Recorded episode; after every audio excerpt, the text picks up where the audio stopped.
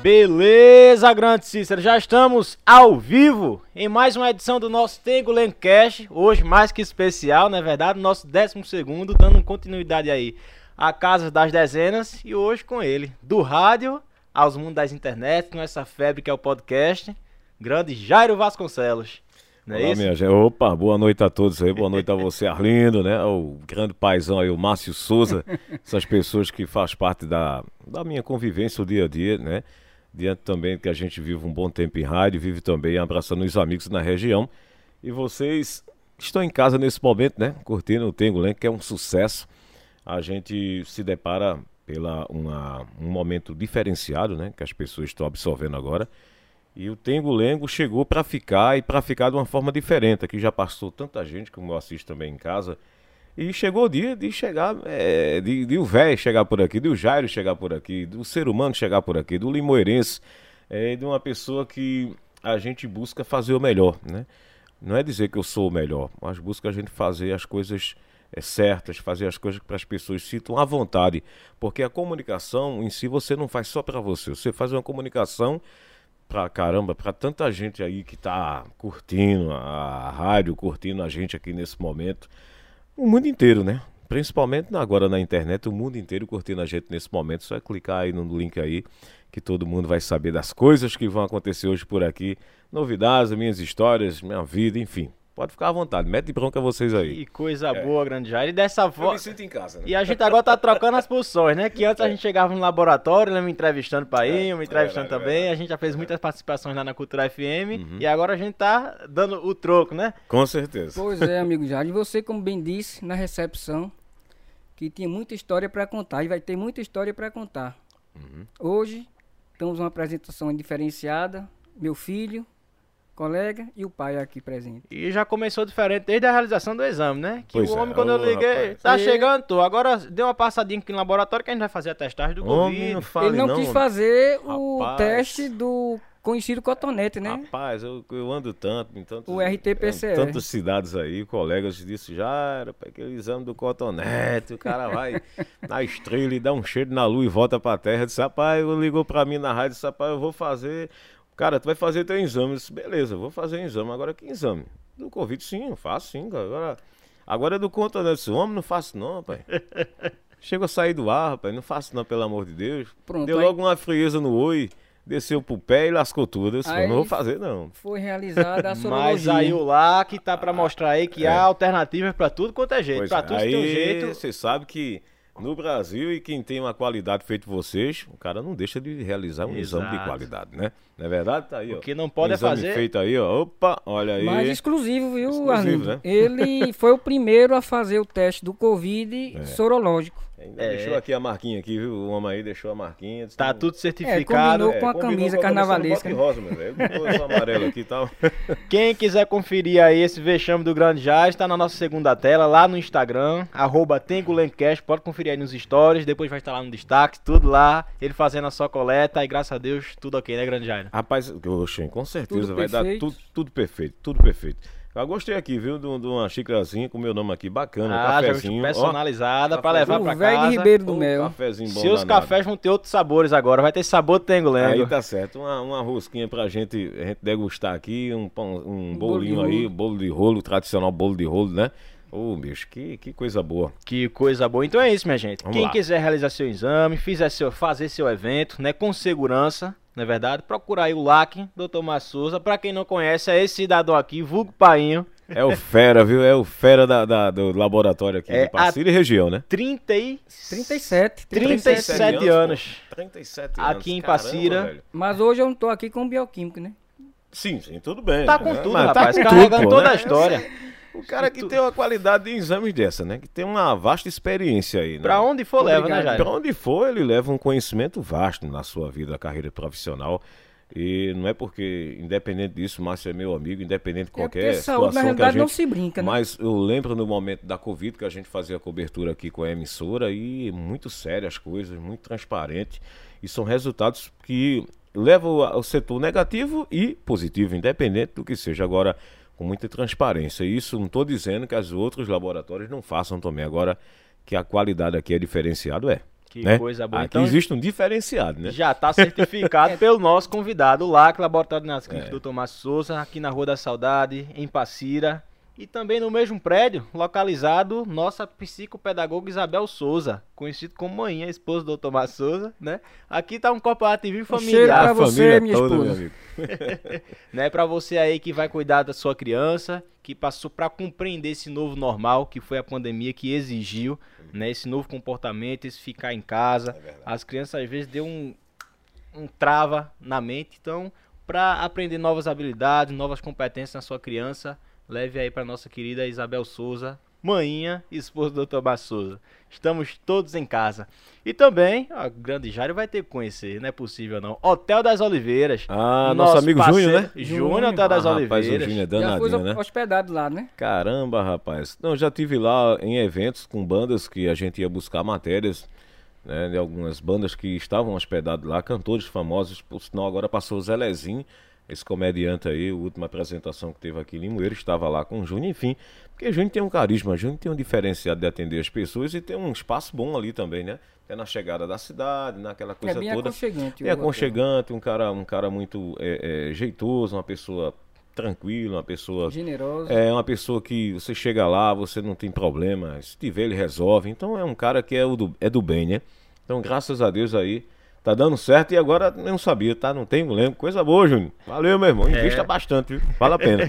Padrão Hotel das Oliveiras está aqui tá conosco, o. Hotel das Estrelas. Você entra lá no, no Instagram, só tá os feras, Só né? Das bandas de forró. E enfim, é isso aí, Hotel das Oliveiras. Valeu, Grande Júnior, família Bione, João Bione, Felipe Bione, essa turma toda boa. Valeu demais. Um E forte olha só, abraço, Hotel das Oliveiras. muito bem. E olha só, falar de coisa boa pra vocês. Dia 28 de novembro vai estar acontecendo o primeiro Festival de Carnes em Limoeiro certo. do Aras MF. Aras MF fica logo ali depois do novo fórum que está sendo construído, seguindo naquela PE, Certo. ao lado direito de quem vai sentido Carpina, dia 28 de novembro, a partir das 11 horas da manhã. Nosso Certo. querido Felipe Argolo vai estar realizando aí esse primeiro festival de carnes, sua bebidinha, quem gosta de curtir um sonzinho, vai ter lá também é, Mário Lins tocando uma grande música pra gente. É, e enfim, muito bom. Vai ser lá dia 28. E melhor ainda, no dia 24, no nosso próximo episódio de hoje a 8, Sim, né? Vai ter aqui um grande sorteio, que é o acesso de um par de ingressos. Um par de acesso, você ganha e leva quem você quiser. Ah, bacana, Como é que faz para participar? legal. Exato. Como é que faz para participar? Tem lá uma collab no Instagram do Aras MF e do Tengo Lengo Cast. Só seguir as regras bem direitinho, marcar uma pessoa nos comentários, você já vai estar concorrendo. O sorteio vai ser feito aqui, antes do episódio, às 6 da tarde, no Instagram do Tengo Lencast. Então já fica ligadinho aí, compa- compartilha com todo mundo, marca teu amigo e vamos embora pro dia 28 de novembro, a partir das 11 horas da manhã, curtir o primeiro festival de carnes do Aras MF, nosso parceiro Felipe Argolo e toda a equipe lá vai estar preparando um churrascão massa pra vocês. Vai ser bom demais. Não, pô, Eu estarei velho. lá, você não, Jorge? Rapaz, eu vou estar, sim, nem sabia. Arlindo, tá- eu o Tengo Lengo vai estar lá, agora, com Eu certeza. adoro churrasco, pô. Coisa boa. Churrasco é bom demais, né? Uma carninha assada, E no né? preço, Prepara aí, grande Felipe Argolo, que a gente vai estar chegando. Vamos é embora. isso, Felipe. Estarei, estaremos lá, né? Se Deus quiser. Essas são as marcas, as marcas que estão chegando aqui no nosso Tengo Lencast. Valeu demais. E hoje, nosso Jairo convidado mais que especial, Coisa boa. Fico Jairo feliz de estar Vasconcelos. ao lado de filho e pai, pai e filho, né? o velho Ribeiro do Mel. é, o velho Ribeiro também. De onde foi que surgiu esse nome, Jairo? Rapaz, é uma história longa, viu? Vamos lá. É uma Vamos história embora, longa, é uma história longa. Tomar um cafezinho aqui, porque agora a história vai ser longa. Prepare o gogó aí. Rapaz, é, eu comecei em rádio em 1994, né? Comecei em rádio em 94. Eu- aliás, eu comecei com estágio na Rádio Difusora, que fica ali na Praça da Bandeira. E dali eu disse, rapaz, isso aqui não é muito meu hobby, não. Era notícia demais, poxa. Era só notícia, notícia. Valério Batista o tempo todo indo pra lá e pra cá com notícia na mão. Lá em, já tava Gonçalves, já, já tava Sérgio Silva. Lá tava- Sérgio Baracho. Baracho, não, Baracho já estava na Cultural.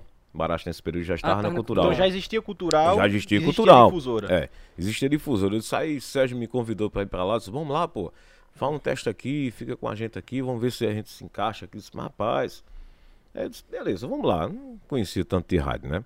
É, eu tinha uma vasta aquele, um conhecimento que eu gostava muito o quê? de carro de som, de festividades de comunidades, eu prestigiava muito, né? Com o Fernando Chagas, né? Que acompanha o trabalho dele. Chagas, eu acho que foi o cara que inventou o rádio, viu, Chagas? Desculpa aí, mas eu acho que tu foi o cara que inventou o rádio. É veterano. Porque né? aquele cara toma formol, aquele muito cara não é normal, né? Chagas não fica velho. Chagas tem 100 anos e com a cara de 50, pô. Aí é Tomou diferenciado. de formol. É, então ele toma formol todo dia. Então ele me convidou para a gente é, fazer algumas propagandas de festa de interior, aquela coisa toda, aquele recadinho, né? Tá tocando um sucesso, manda alguém, manda um alô para alguém. Aí eu fui me interessando, fui me interessando, fui me interessando. Aí, voltando para o rádio, aí o Sérgio Silva me chamou, rapaz, vamos ver aqui. Aí eu fiquei lá observando o dia a dia, como era o trabalho e tal, mas eu vi que era muita parte jornalisticamente, era mais notícia. E a música em si, que era um, um, o forró, aquela vontade de fazer música, não estava muito naquele sentido da Rádio Jornal naquele momento. Existia, evidentemente, agora era mais notícia. O foco Futebol, era outro. É, o é foco era outro. também, já era uma rádio AM, não é isso? Positivo, é, Rádio AM... Rádio AM não tem tanto... É, e a notícia em si estava correndo. correndo. A Rádio AM, a cidade de Limoeiro, a região toda. Aí eu disse, caramba, rapaz. Aí eu conheci Baracho. Conheci Sérgio Baracho. Aí Baracho, rapaz, passa lá na Cultural, porque ela, a gente tá com quatro lá, mas possivelmente vai contratar mais gente, pô. Vai lá, vai contratar mais gente. Aí eu disse, tá bom. Aí eu ia pra lá, ia pro colégio, ia lá pra rádio. Ficava lá, tava todinho na rádio com o Baracho trabalhando. Isso tu estudava em Eu estudava, eu estudava, né? Eu estudava, ia pra lá, fica lá olhando Baracho, tinha, tinha acesso lá à emissora. Aí eu ficava observando e tal, disse, bacana. Eu foi gostando, né? E ele fazia o forró, que eu faço hoje. Ele fazia o forró. Interessante, né? Aí ele, rapaz, aí ele ficou dando uns toques. Eu disse, como é que eu faço pra gente fazer um estágio aqui, pô? Será que a gente pode fazer? Ele disse, rapaz, a gente tem que conversar com a dona da rádio, que é a doutora Elda, né? A mãe de Alexandre, que, que coordena lá, que é o dono agora. Aí eu disse, caramba, o que é que eu faço, hein? Aí ele disse, rapaz, faz o seguinte, pô. Grava, grava uma, uma fitinha lá num, num, gravador, sei lá, grava um, um VTzinho lá. A tecnologia lá. era diferente. É né? diferente. Então, um spotzinho, um chama. spotzinho, grava uma coisa, eu mandando um sucesso pra alguém e tal, aquela coisa toda. E eu acredito, já, que foi na época que eu lhe conheci. Foi, isso foi em 1994, tem um né? estúdio ao vivo e ao lado tem a, a, o estúdio de gravação. Isso, isso. Eu é. me lembro que, que Baracho realmente estava isso, com você, é. fazendo as gravações. Era, era. E você falava várias vezes ZYD. Rádio, é, ZYD Cultural 2, 2, é, 279, é. tá? Rádio Cultural FM 96,3 MHz. Mas aquela coisa agora é diferente. Antes, o cara tremia pra fazer isso, né? Pensava suar, porque é uma coisa que você tava chegando, né? Você não podia dar um vacilo, você não podia, você ver as pessoas observando você, rapaz, quem é esse cara? Tal, será que dá? Será que não dá pra entrar? Aí, com o passar do tempo, aí eu gravei uma fitazinha e entreguei. A mãe de Alexandre, doutora Aida, eu lembro que fosse hoje. Rapaz, eu tinha uma bicicleta dessa velhinha, dessa bicicleta. Eu dei umas 50 viagens, porra, na cultural. É por isso que você de era Ribe... magrinho naquela época. de Ribeiro do Mel. Não, pois é, parecia, uma, parecia é. uma, uma, uma, tabica de bater feijão naquela época, acaba lá na, na zona rural. Coisa impressionante, é uma loucura. A minha identidade hoje, a minha carteira de, de, de identidade, você não conhece, não né? Conhece, é uma foto totalmente diferenciada. Aí a gente eu fui pra lá e entreguei a ela. Já tá certo, vou dar uma olhada aqui. Tava chegando gente, né? Na época, Renaldo Belo já tinha saído, Guilherme Nascimento ainda tava com uma hora do ouvinte. Né? Rose estava à noite, né? Que ela fazia o disco que toca à noite. Eu conheci né? também na sua época uma que fazia até o, o balé popular. Uhum. Estela, se não me foge a memória. Estela foi depois, Estela foi depois de Rose. Rose saiu que era de Timbaúba, a Estela, Estela, que é de Moreno, né? De Moreno, Aí justo. foi fazer sempre uma mulher à noite lá. Não tinha mulher durante o dia. Sempre era disque toque, carta de amor, fazia à noite. É um programa mais romântico. Romântico, né? né? Romântico. Aí eu disse, caramba, como é que eu vou ficar por aqui, rapaz? Aí, eu entreguei, né? Esperar, né? Aí nisso foi passando o tempo, foi pro lado, só pedi ela, ó, doutor, ó, tem como a gente fazer um estágio aí? Aí ele ela disse, rapaz, faça aí agora, faça aos domingos. Que o Josemar Silva, né? O saudoso Josemar Silva, né? Eu não sei se vocês Muito conheceram, né? Meu, inclusive. E a gente trabalhou junto na Cultural, uma pessoa vozeirão, cara bem bacana, cara amigo, né? Não é porque o cara morreu, não tá dizendo isso. A gente, a gente não, tá dizendo porque ele era assim, é, né? Era uma pessoa assim. vários eventos aqui em Passira com a apresentação dele. Depois uhum. ele foi para Carpina FM foi, foi. Não Carpina, foi pra, pronto, isso é. Onde teve um vasto conhecimento, uhum. foi na Carpina FM. Aí, verdade. Aí, nesse sentido, aí ele me ensinou lá tal. Eu disse, caramba, agora comecei a pegar a prática, né? Disse, agora eu vou esperar o resultado, né? Ali eu tava só no estágio, mas eu queria entrar, pô. Eu queria fazer, fazer parte do quadro da, da cultural. Aí chega Chico Cabral, lá de Surubim. Ó, Chico tá na Bahia, foi pra Rádio Surubim. É, da Integração FM, né? Lá naquele, na, na, nas bases da, da PE lá, Integração FM, pertinho quase do Parque de Vaquejada. E Chico foi pra Cultural. É quando Chico foi pra Cultural, aí chegou também Alexandre, que é o dono agora. Que ele não tava lá, eu entrei antes dele. Aí ficou por lá tal, aí eu já, já habituando, já conversando com o pessoal. Aí o Chico me chamou, vamos fazer um evento. Chico ia ficar no, no horário da noite, fazendo um, um horário da noite romântico, né? Vamos fazer um evento aqui, pô, então vamos ver se a gente, a gente encaixa aqui, o que é que vai dar. Aí eu lembro, aí disse, Alexandre me chamou, lembro até hoje. O patrão, lembro até hoje dessa história. Viu? Lá no corredor, você me chamou e disse. No finalzinho assim de, de, de, do ano de 94, mês de dezembro assim, já no finalzinho disse. Ô Jairo, tá querendo trabalhar, pô? Eu disse, rapaz, isso é pergunta, homem. Já tô aqui um bom tempo querendo. Já tô fazendo quase tudo aqui. Você me pergunta isso, mas diga lá que essa pergunta são porque no dia 1 tu começa aqui. No dia 1 de janeiro. Quer dizer que após o Réveillon, a partir de uma da manhã eu começava. Mas só, já tinha assim. um Só horário- dando, não, só dando a hora, pô. Só dando a Nossa. hora. Caramba, pô, nem acreditei. E nota de irmão, velho. utilidade pública, né? Não, né, só a hora. Só a hora. Só a hora. Os caras vão entrar em rádio, velho. Poxa, as coisas estão. Papai do céu tá me iluminando aí. Aí eu disse, vamos lá. Aí eu lembro que tava na casa da minha família ali, na. Fica ali perto da Fazenda Santa Terezinha, aquele sentido ali da rua Coronel Manuel de Aquino. Me despedi do pessoal à noite, o pessoal "Ei, pa- me parabenizando, eu tava lá, de uma hora eu entrei na FM. No dia 1 de 1995, realmente, eu falei ao vivo na Cultural. Aí de antemão eu fui seguindo, fui seguindo, fui seguindo. Comecei como foguista, participei com Josimar, participei com Júnior Silva, que tá- até hoje está lá. Participei com Clébia Gomes, que foi locutora, era foguista com a gente. Aí eu fiquei, aí eu fiquei tirando. Paulo Pinto, né? Paulo Pinto também. Eu fiquei tirando folgas do pessoal, só final de semana, né? Só trabalhava sábado e domingo. Depois o Chico disse, rapaz, vamos botar uma madrugada cultural. Disse, rapaz, madrugada, macho. Aí ele botou, faz aí, pô, só de 10 da noite às 4 da manhã. Eu disse, "Mas, meu Deus do céu, mas vamos lá, meu irmão. Madrugada cultural. Porque o caba novo, né? O cara é com 19 anos, né? Tem disposição. Oxe, Disposição. Agarrando com o leão e ainda pegando na cabeça da onça. Então, então bicho. Aí disse, vambora, vamos comigo tem isso não, rapaz. Quem trabalha é nós aqui. O cara quando gosta e faz com amor, o cara pipoca mesmo. Tem esse negócio não. Aí eu enfrentei. Aí fui, fui, fui. Aí depois eu comecei a tirar férias, né? Aí já era um horário nobre. Paulo Pinto saiu de férias, eu fazia horário de Paulo Pinto. Aí Baracho, eu fazia horário de Baracho. Aí tinha à tarde, eu lembro que tinha. é, Zé, era, o nome dele era Zé das Coisas que fazia o forró. Ah, Zé das desse Coisas. Era o Moreninho. né? Baixinho. Infelizmente também Eu- morreu, né? Infelizmente Faleceu, faleceu, foi, faleceu. Ele fazia o forró. E eu terminava, ele fazia o forró. Terminava, e depois ele saiu de lá, foi trabalhar, parece, me parece, foi na Rádio Carpina FM, ou foi na NASA FM, foi, foi numa rádio aí. Eu não lembro qual foi a rádio que ele realmente foi. Aí eu fiquei, eu estiquei o horário, fiquei no forró. Mas eu vi que eu não tava me achando no forró. Eu não queria um forró daquela forma, né? Forró já era um estilo Forró- musical forró que tu já forró. curtia antes. Não, pô, forró pro forró, botava Luiz Gonzaga, botava Jorge de Altinho e pá. Pessoas que eu queria fazer uma coisa que as pessoas não ouvissem só o forró.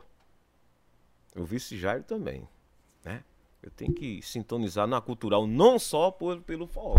Eu tenho que ouvir a cultural porque Jairo tá lá. Isso eu fiquei pensando, fiquei pensando, fiquei pensando. Aí passou o tempo, né? Aí eu fiz uma viagem para Juazeiro, né? Gosto muito de pro, eu, sinal, minha família tá em casa me ouvindo, a gente foi com, com minha esposa, meus filhos, a gente foi pro Juazeiro. Mas eu fui uma antes, né? Fui uma antes com o nosso amigo Mas Vivi. naquela época do, do da rádio, você já era casado? Não, não, não era casado não. Não era casado não. Eu fui com o Vivi. Ele mora até ali no bairro do Joá, seu Vivi. É, eu fui pra Juazeiro. Aí eu cheguei lá, eu disse, caramba, rapaz. Aí eu encontrei o cara lá, rapaz, na, perto da estátua do Padre Cisco, com aquele banquinho. E o cara lá com um caixinho de som lá e tocando e forrozão, empurra o burro. Oxe, que banda da peste é essa, pelo amor de Deus? É onde surgiu o burro. Aí botava, ah, disse, "Oxe, que negócio doido da gota. E o cara tocando mesmo, assim, tocando, e daqui a pouco um jumento no meio da música. Oxê. Isso aí, disse, oxê, onde é que eu vou encontrar isso? aí? Eu gostei. Negócio bem criativo, né? Mas eu disse, se eu comprar um CD, velho, ainda tem cara um CD a banda Empurra o Burro. Vê que loucura. Banda empurra o burro. Banda Empurra o Burro, Empurra o Burro de Fortaleza. aí eu disse, eu vou trazer pra rádio. Aí trouxeste de Juazeiro pra Limoeiro burro. pus na minha, na minha malinha, na minha bolsinha, sou pra lá. Tirei férias. Aí eu disse, agora voltei nas férias. Eu disse, vou fazer diferente. Aí quando comecei o horário da tarde, primeiramente eu botei o sonzinho do, do, do jumento, né? Aquela coisa toda bem nordestina. Isso aí é minha gente, pô, não sei o que lá, não sei o que, aquela, aquela frescura toda, aquele lereado todo. Aí Alexandre ligou, sou o dono. Isso aí eu lembro que foi 5 e meia da tarde, ligou, Jairo. Quem é esse cara que tá na rádio? Eu rapaz, sou eu. Oxe, é tu que tá aí, velho. Poxa, pra mim era outro cara que tinha invadido a rádio. Quem é esse cara que tá aí falando? Isso é tu mesmo, sou eu. Oxe, caramba, ficou bom demais, homem. Então, o negócio tá bom. Então vai segurando, vai segurando aí. Vai segurando que o negócio tá bom. O negócio tá bombando aqui. Tô vendo que a turma tá gostando. Aí comecei. Aí comecei, comecei, comecei, comecei, comecei. Você sabe, né?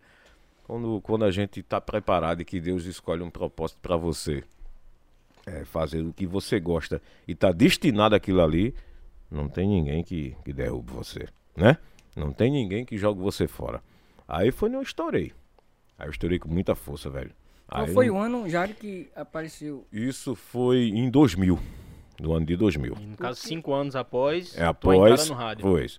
Em 2000. Porque eu lembro muito bem que nas eleições utilizaram também muito essa vinheta do burro pra utilizar nas políticas. Não sei se você lembra. Uhum. Na disso. realidade, é. Na realidade, explodiu em 2000, né? Aí depois a gente começou, aí disse, rapaz, aí começou e tal. Aí botar assim, o, o, o velho forró. O velho disse, não, mas eu vou usar um nome mais diferente. Vou usar um nome mais, mais assim, mais. Que chama até onde eu, onde eu moro. Tem o velho de Ribeiro do Mel. Sempre morou em Ribeiro do Mel, no Sempre morei em Ribeiro do Mel, né? Sempre morei em Ribeiro do Mel. Sou Pra velho quem de não Ribeiro do conhece, Mel. Ribeiro do Mel é uma zona rural, né? Zona Um- rural, Do, do bem município de. Limoeiro, Bem né? pertinho de Limoeiro, né? Bem Mas é, pertence também uma certa parte a, a Passira, né? Passira e Limoeiro. Pertence, eh, no caso, à questão da P95, né? Que dá acesso aqui. Existe um Ribeiro do Mel que destina-se a Passira. Agora, o de lá é só Limoeiro. Fica Só nessa Limoeiro. divisa, Ribeiro do Mel mesmo. É, fica são dois divisa. Ribeiros do Mel, né? Passira e Limoeiro. Passira e Limoeiro. Aí, bem. cara, eu. Rapaz, bacana. Aí eu segurei, segurei. Eu disse, botar o velho de Ribeiro do Mel. Aí. Chico gravou a vinheta, Chico sempre gravava a vinheta e botou no ar. Aí botou e eu segurei. Eu levando sempre a comunidade. Aí, rapaz, eu gostando de forró, aí comecei a levar sanfoneiro pra lá. Muita gente aqui de Passira, seu Benedito, né? Tanta gente aqui. Aí eu conheci Kekel, da banda Anjo do Forró. Kekel tocava na banda Memorial. Ele sabe o que eu tô falando, né? A vasta história da gente. Na festa de uma comunidade de Posto Pau, né? Que pertence aqui a Passira. E Kekel formou a banda Anjo do Forró. E depois ele começou a ir pra rádio, levar CD. Eu disse, "Oi, Kekel, vamos fazer um ao vivo aqui no São João, pô. Aí a gente se engrenou lá, no estúdio da rádio, como vocês sabem lá. A gente fez um ao vivo e ficamos lá, agora só fazendo ao vivo. Eu disse, oxe, eu vou mudar esse nome aqui, pô. Esse ao vivo aqui tem que ter um nome, né? No São João, eu disse, Palhoção do Velho. Caramba, Palhoção do Velho. Criei. Tudo eu criava, tudo foi eu que criei, tá? Eu só levava pra produção. Chico, vê esse negócio aí, o que é que tá bom aí. Eu, palhoção do velho. Aí botei palhoção do velho dentro da área. Aí começou. Quem quiser participar do palhoção do velho, ligue pra cá, não sei o que, participe, deixa Isso sua- na época do São João. na época do São João, deixa sua carta, deixa seu endereço, né? Pra gente agendar. E começou a chegar a banda sanfoneiro, embolador, escambau. Foi entrando na rádio aquele bolo, era uma agonia da peste. Era, eu botava 30 dias de festa, às vezes o pessoal, mas rapaz, cadê minha banda? Isso não dá, meu amigo, é duas horas. Eu vou ser preso da voz do Brasil, me tira do ar, me leva preso, dá multa na rádio, lasca todo mundo aqui. Até demitido eu sou. Então, eu cativei isso aí, cativei o forró. Cativei também as bandas da região, né? As bandas da, da onde eu moro, as bandas É, do valorizando Limoeiro. Deu espaço, né, Um Jara? espaço a todo O mundo, né? pessoal da, da, da região. De novinho da Paraíba, a Mastruz com Leite que passou lá, a Gatinha Manhosa. a- eu lembro que chegou lá a Mazan. é, Tanta Caramba, gente. essa turma todinha. Essa foi turma todinha logo chegou no lá. começo da carreira deles, É. então, né? Genival Lacerda. Então, cara, é, a gente tem um contato com esse povo e independente, né? do que eles, do que eles é, fazem ainda na música, né? Fazem ainda no forró, independente do, do, do setor onde eles atingem mais, que tem, tem cidade que gosta mais de, de, de, de, de um Jorge Altinho, tem outra região que gosta mais do Novinho da Paraíba. E o carisma de Novinho comigo a gente teve muito grande, até porque ele participou do meu palhoção, teve lá. E a gente teve uma amizade muito grande até hoje. A gente troca mensagem Todo ano ele, ele passa. participa, né? Do, do- É, todo ano. A gente troca mensagem, como é que tá a região, ele chega lá e conversa comigo. Então, isso foi uma criação minha, tá? Foi uma criação minha que eu posso ir embora amanhã, sair dessa terra, mas eu levo dentro de mim. Mas o tá. bom, Jairo, é que você tem a De- liberdade da rádio, né? Aí- pra fazer todo esse É, evento. tudo que eu ia fazer, eu não fazia por querer só. Né? Existe uma produção, Uma produção, é. existe o dono, que é Alexandre Queiroz, que ele dizia, não, vai lá, poxa, o negócio tá bom. Existe um diretor que é Chico Cabral, né, que dá o ok lá pra gente e seguir em frente, né? Que rádio é empresa, cada um tem seu setor. Agora a gente tem o limite de fazer as coisas. E, e eu conheço Chico há muito tempo. Um abraço a você, Chico Cabral. Mas eu conheci Chico em um programa também da Cultural FM. Uhum. Ele passou, acho, pra, pra direção da rádio. Não, ele fazia à noite, fazia, à Fazia à noite, fazia à noite. Era de segunda a sexta-feira, né? Ele fazia horário, não era locutor. Era locutor, Depois ele sim. saiu da locução, ficou como diretor até hoje, né? Mas ele era locutor e fazia horário à noite. Muito bom. História longa. É né? longo e tem mais, e tem muita história, pô. Aí isso é só a metade. tá É, começando agora. Pode tomar água aí. Pode tomar muito água. É muito assunto. pra- Da uma da manhã, é, as pessoas que vão dormir, mas a gente fica aqui falando. Ó, aí teve o forró dos namorados. Caramba, eu vou. Tô fazendo tanto forró. Aí começou a chegar a banda, eu só vou fazer um forró na minha comunidade. Só forró, forró, forró. Aí o caba. Tava eu, eu, eu e, e- eu lembro. Tava lá na, na- Tava eu, meu cunhado, lá em casa, a gente na cozinha lá, tinha almoçado no domingo, do o maestro de Jair. Aí de Jair disse assim, rapaz, fala um forró aqui, pô. Forró, forró, mas que forró? Porque tem vários. Você, pra fazer um evento, tem que ter um nome, né? Sim, sim. Um segmento. Aí eu disse, caramba, na rua tem o São João que é pesado, tem um São Pedro, mas aqui tá faltando o forró dos namorados. Eu vou botar o forró dos namorados. Isso lá em Ribeiro do Melo. Estou dizendo lá no almoço que a gente tava Ah, lá, sim, sem. Aí disse, vamos botar, eu botei o forró dos namorados. Aí isso a gente fez uma palhocinha no primeiro ano, que foi em 2009 que a gente começou.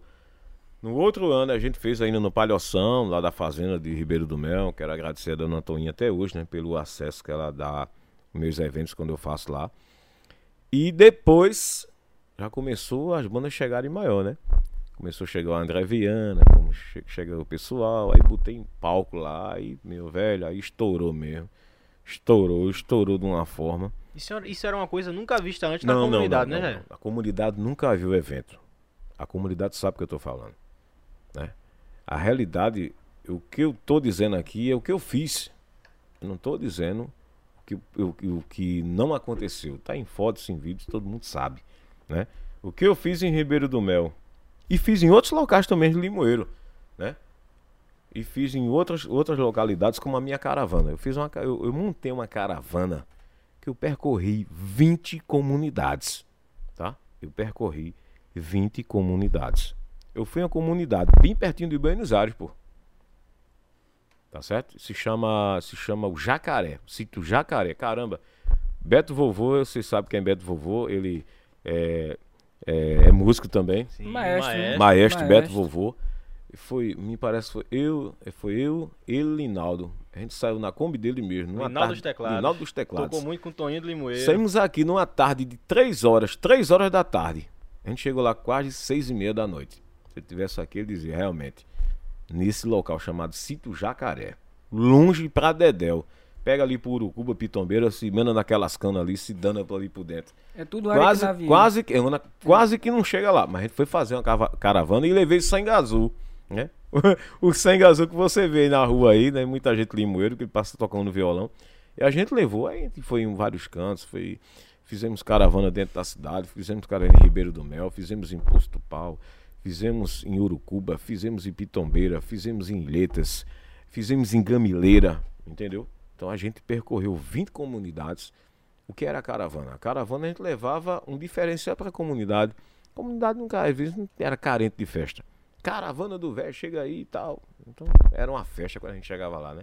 Chegava com um porte grande. Não levava todos os cantores ao mesmo tempo, sempre era diferente. Reginaldo Rei do Prega e Sangue Azul, né? Aí era a banda Carrites, e sempre acompanhava a gente, o Quinho aí. A gente sempre levava a banda Carrites, que fazia um encerramento do evento. Mas sempre a gente levava um, um grupo diferente. Sempre levava um pessoal de fora. Então, a gente criou aí depois de sair. Aí disseram, rapaz, mas Ribeiro do Mel tá precisando de um momento especial de carnaval. O pessoal lá disse, caramba, carnaval aqui. Os carnaval, carnaval. Vou fazer carnaval nessa, nessa comunidade. Chegou o forró do velho, palhoção, né? Chegou o forró dos namorados. Aí faltou o pessoal lá, rapaz, todo mundo aqui sai, ninguém toca nada aqui, não tem uma orquestra de freio, não tem nada, não tem um, tem um cara batendo uma lata aqui. Aí eu disse, ah, rapaz, Ribeiro do Mel, isso, vou dar um nomezinho pra esse negócio, vamos fazer? Aí eu conversei com meu cunhado também, que é maestro. Vamos botar o nome Bloco do Mel. Ribeiro do Mel, Bloco do Mel. Bloco do Mel. Se vamos, inventou lá um bloco, saiu lá de casa com 20 pessoas, eu lembro até hoje. 20 pessoas. Primeiro bloco. Carro de som a gente empurrando. O carro de som empurrando foi. Pega, mais não pega, pega, mais não pega, empurra o carro de som, e tá, né, a caixa de ferro tocando, e a negada atrás pulando, brincando. No segundo ano a gente botou um trio, foi até o trio do Joãozinho, também quase sem pegar, viu, João? O trio tava meio vindo aquele dia. O trio não queria tocar, aí vamos lá para ver se o trio toca. O trio chegou em Ribeiro do Mel quase sem tocar, e a banda só fica com a caixa de freio. No terceiro mando e diante, as coisas começaram já a diferenciar, porque começou as pessoas a absorverem. Para o ano tem bloco do mel. Para o ano tem bloco do mel. Aí isso, a responsabilidade para Jairo era enorme, pô. Aí eu comecei a ser atrás de patrocinador. Um ano tem que superar o Foi, isso atrás de patrocinador. Era aí... tudo recurso é, não, próprio. Na realidade, o comércio sempre me ajudou. No comércio, sempre cheguei em ó, vou fazer o bloco do mel, Casa Primor e outros e outros, eh, outros comércios lá. E a gente buscava o patrocínio pra gente bancar. Porque tem banheiro, tem segurança, tem ambulância, tem. Eh, na realidade. Refeição. Refeição é 50 refeições. Por sinal mesmo, você me ajudou bastante no bloco. Vários anos que a gente fez. A gente parou por causa da pandemia. Mas se Deus quiser, a gente vai voltar com o bloco, né? Um nome que ficou em referência na região, o melhor bloco de carnaval do interior do nosso Pernambuco, todo mundo sabe. Teve gente que veio do Rio de Janeiro, de São Paulo, me abraçava lá e dizia: Rapaz, eu vim porque eu vim divulgar e vim prestigiar, porque nós nunca vimos isso aqui na zona rural. Eu cheguei um momento lá, eu lembro, que a gente eh, colocou dois trios elétricos. Ninguém entrava e ninguém saía. Ninguém entrava e ninguém saía. Fechou o Ribeiro do Mel. Você então a resposta aí a cabeça dói, né? Porque nem entra e nem sai. Aí foi quando Dona Toninha disse: rapaz, vamos, vamos pegar um lado aqui desse terreno, porque dá para fazer a festa e as pessoas passarem com os veículos aí. Até hoje eu não lembro disso. A gente teve uma reunião e fizemos lá. E até hoje tem uma área lá quando a gente vai fazer, ela libera. E a gente faz um carnaval que ficou na mente das pessoas. É um carnaval da paz, é um carnaval da família. Não gosto de bagunça, né? É, a Polícia Militar sabe, sou um cara que eu preservo muito, dou apoio muito grande, o Major Fabiano sabe disso e outras pessoas que passaram lá. Agora, no, no caso, é o Major Fabiano que está lá. E a gente preza muito isso, leva muita segurança, porque você vai brincar. Você vai bagunçar pra quê? Bagunçar fica em casa, pô. Se tu bagunçar lá, tu fica retido lá, quando tu for pra casa, terminar e tu vai embora. Mas não adianta chegar lá para fazer algazarra, que baderna, né, é baderna. então, que às vezes que eu fui para esse evento, o Bloco do Mel, eu não vi nenhuma manifestação. É, mas a gente de, tem uma de, segurança muito grande, a gente agradece mais uma vez mas houve, polícia. chegou a ver... Não, dentro do bloco, bloco não, não, né? Hum. Mas às vezes, aos, aos, um, um, a distância, que tem, pessoas que quer, né? é, tem, tem, pessoas que quer dar uma de super-homem, né? Dar uma de Homem-Aranha, aí às vezes... Mas eu vi muita organização, modesta parte. É, organização a gente tem. A gente tem a uma sua preocupação uma muito grande, é muito grande. E vou atrás de uma coisa, atrás de outra, realmente. Mas para resumir, para resumir o bloco, aí Roberto Porfírio do Bazar Santa disse o seguinte: quem é. Bloco do meu tá retado, agora tá faltando uma coisa. Isso o quê, pô? Se eu vou fazer e vou dar a você de presente, agora eu não vou dizer o que é. Rapaz, tu quer me matar, pô? aí ele fez. A irmã dele e me chamou para ir pegar isso, esse presente que eu ia dar ao bloco, eu lembro. E levou lá, pô, pra Rua do Seixo à noite, 10 horas da noite, naquela caminhoneta dele. Tudo na lona lá, eu sem saber o que era. Quando desamarrou lá uma abelha gigante, pô, porque a abelha representa O a fabricação do mel, O mel. né? Com aquele potezinho e tá lá e ficou. Isso aí é um presente para você aqui. Então, isso realmente eh, ficou na, na nossas mentes. Muito aí quando a meninada, quando via a abelha, queria tirar foto, queria se agarrar com a abelha, aquela coisa toda. Então, envolveu Pernambuco, envolveu a região, envolveu o Limoeiro, envolveu a cultura, né? Envolveu o frevo, que é o forte, o axé, enfim, envolveu tanta gente. Envolveu a questão dos empregos que iam para lá. Como assim, Jário? O cara que vai vender o espetinho, cara que vai vender cerveja nunca disse, ó, tu tem que vender a cerveja tal. Não, tu vai vender qualquer uma, nunca, nunca pedi nada a ninguém, são coisas que eu fazia com, com amor no coração, com vontade que você levasse para sua casa, né? Para sua família, um dinheiro para comprar o feijão, o arroz, manter sua família, como eu fiz o palhoção do velho em frente à cultural, né?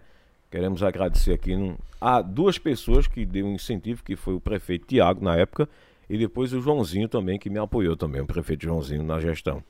E fiz 19 noites onde as pessoas levavam lá, vendia tudo. Tudo, tudo, tudo. Então eu fazia em frente à rádio, transmitindo pela rádio, né? A gente pegava uma parte do horário de Chagas, que é à noite, e pedia a licença e levava Chagas para apresentar com a gente. Então a gente modificou também a cidade, porque o São João ainda ia começar. O cara dizia, rapaz, não, São João Limoeiro começa pelo forró do velho, pelo palhação do velho. E outra coisa, o resgate do São João da Rua da Alegria. A Rua da Alegria estava acabada, né? A Rua da Alegria estava acabada e todo mundo sabe. Quem resgatou o São João foi eu, com a Cultural, com o Palhação do Velho. Foi uma criação minha. Uma criação que eu coloquei no estúdio e de lá coloquei na rua. Expandiu. Entendeu? Eu levei, pessoal, Jairo, bota, bota o, o palhoção na rua, o pessoal da Rua da Alegria. A gente tá ouvindo a rádio aqui, mas tá doido pra dançar. Eu não tinha recurso, é coisa cara. Um evento grande, pô. É um evento que eu começava lá de 5 da tarde e até meia-noite. Pra isso tem que ter bandas pra tocar. Pra isso tem que ter custo, tem que ter palco, tem que ter som. E eu coloquei 19 noites na Rua da Alegria. Quando terminava, aí sim começava o São João da Rua da Alegria. Mas quem colocou o São João, quem voltou o São João da Rua da Alegria, que estava apagado, acabado, ninguém sabia quando iria ter. A gente lutou, buscou recurso e fizemos o palhoção do E até antes desse, dessa pandemia, essa situação que aconteceu, tava por lá, né, Jair? Tava sim, eu sim, que, sim. Inclusive, a primeira festa que eu fui foi justamente Palhação do Velho. Começava cedinho, tinha lá o pau de sebo, né? Ali na rua da, Pois da é, Alegria. rapaz, é uma tradição. Lia de Oliveira é uma pessoa que é vizinha nossa lá da FM. Eu acho que é uma mulher que, por sinal, né, dentro da vendinha dela, tem um pau lá de sebo que foi do, do, do pai dela, que criou aquilo ali. Então é uma referência da Rua da Alegria. A ciranda, o coco, né? O coco de Zé Teté, a ciranda de Belo, entendeu?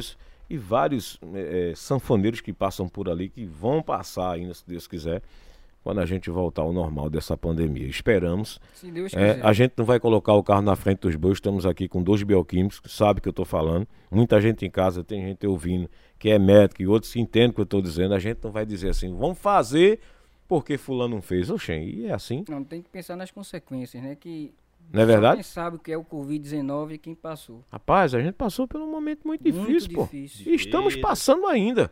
Né? A, gente, a gente acompanha agora nos jornais, que a gente o dia a dia em rádio, em, fazendo o jornal agora do meu dia ao lado de Borges, a gente vê as notícias, China e outros países começando a A ter um retomada lockdown. do- É, é um lockdown, pô, a gente não esperava, né? É por por quê? isso, já as que- vacinas chegaram, né? Todos os convidados aqui têm a preocupação de realizar o teste do Covid. O teste do Covid, porque é importante você realizar esse teste e tomar as vacinas. Tomar as vacinas. Entendeu? Infelizmente, demorou para chegar no Brasil. Mas como a gente, eu lembro que eu estava fazendo um evento em Feira Nova, em Feira Nova, e após o evento começou o Covid-19, eu lembro. Foi no- teve o bloco de, Zé- pô, o bloco de Zé. Após o bloco de Zé Nilton, estourou a onda até Alexandre Borges estava para né? fazer um evento do aniversário dele, foi cancelado, né? Nosso companheiro lá. Então, isso foi em março. Foi em março. Então me estourou e segurou e fechou tudo. Então a gente não quer isso mais. A gente não quer que isso aconteça. É, por falar em vacina, a gente tá em questões percentuais, hoje o Brasil encontra-se à frente dos Estados Unidos, entende É. vacinação. Mas hoje, como você bem pontuou aí, já é interessante a gente estar comentando isso para o nosso público, a retomada em alguns países. A gente É. vê a Alemanha, a gente vê a própria China, como você bem comentou aí. Então, pessoal, para deixar aqui essa deixa, importante que Jair comentou, vamos se cuidar. Vamos se prevenir, né, nos eventos da vida. Vacina é importantíssimo, salva vidas sim. Você É. vê o quanto se achatou-se a curva após a aplicação das vacinas, né? Primeira, segunda dose, tá tendo a terceira dose de Reforço. agora. Não importa se Pfizer, Janssen, é, surto efeito. O Foi importante é que tome sua vacina. é, estatisticamente comprovado. Né? Então vamos todos nos cuidar. Mas Jairo, Diga lá, meu gostaria querido. de, de retomar um, um assunto aqui Sim. contigo, Tá pegando esse teu ensejo. Vamos embora. É, tu começasse em 94 na rádio, tá se 94. perdurando até hoje, né? Com história linda, essa preocupação em fazer pro- produção de eventos, trazer pra zona rural o- as festividades locais, o nosso São João, o próprio carnaval. Mas tudo isso começou na comunicação, É não é verdade?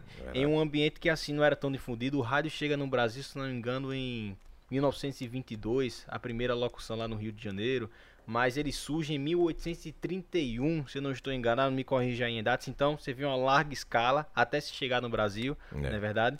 Então assim, além dessa demora de se chegar no Brasil, há demora mais ainda em se chegar nos interiores, em Nordeste, que a gente sabe que infelizmente é é uma, uma região, né, principalmente o interior, Uhum. de uma certa dificuldade.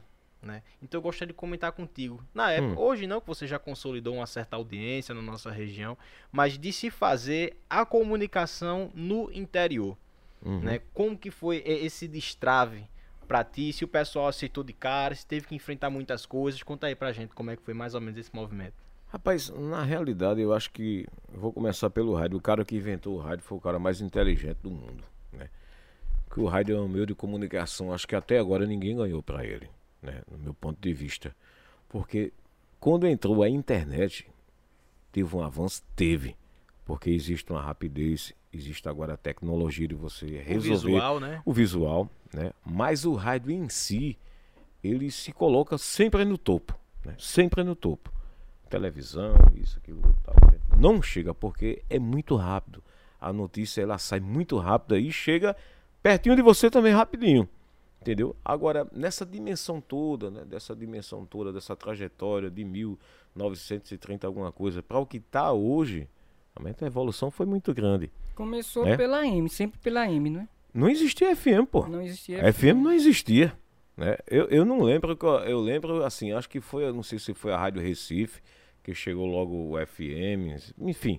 Mas aqui na região não existia FM. Né? Existe, a AM era o forte. O interior, você voltando à região do interior que você ressaltou, só ouvia Rádio AM, pô. Entendeu? Quem mandava era a Rádio AM. Era a Rádio Clube AM, a Rádio Jornal AM.